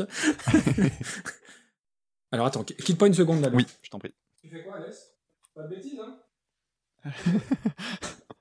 Joue pas avec les allumettes à côté, du, à côté du compteur de gaz, hein, s'il te plaît. Putain. Non, non, mais ça aurait été le petit, j'aurais pas pu enregistrer, mais le, le grand, il fait pas trop de conneries, donc ça va. Et ça marche très très bien, c'est vraiment très très bien. D'accord. C'est vraiment très très sympa. Tu couperas le très très bien. Hop. Ok. Je sens que tu vas, tu vas en chier au montage. Ouais, ouais, celui-là, il va être, celui-là, il va être coton. Ah, merde. Non, mais c'est pas Ouais, je grave. vais faire attention. C'est pas grave, je vais me touiller, t'inquiète. Non, c'est parce que c'est pas ces trucs-là qui vont être le plus pénibles à, à gérer. Ah merde, putain, attends, va falloir qu'on reprenne tout depuis le début. À cause d'un truc tout con, c'est que j'ai laissé mon téléphone à côté. Vas-y, vas-y, pas de problème. C'est pas grave, hein. C'est pas grave. Pas- ouais, t'inquiète, hein, je suis assis, j'ai mon eau, tout va bien. Putain, mais moi, je suis dans un niveau de tension, tu Ça me va bien verrais. Putain, tu me foutrais des beignes pour me faire taire. bon, c'est pas grave, je vais reprendre tout ce que j'ai dit. C'est con, j'étais pas mal. Tu feras mieux, tu feras mieux. J'ai l'impression d'avoir pris de la coke, hein, par contre. Putain, ça, ça, ça se sentir, euh, ça se sentir la, la différence entre et après.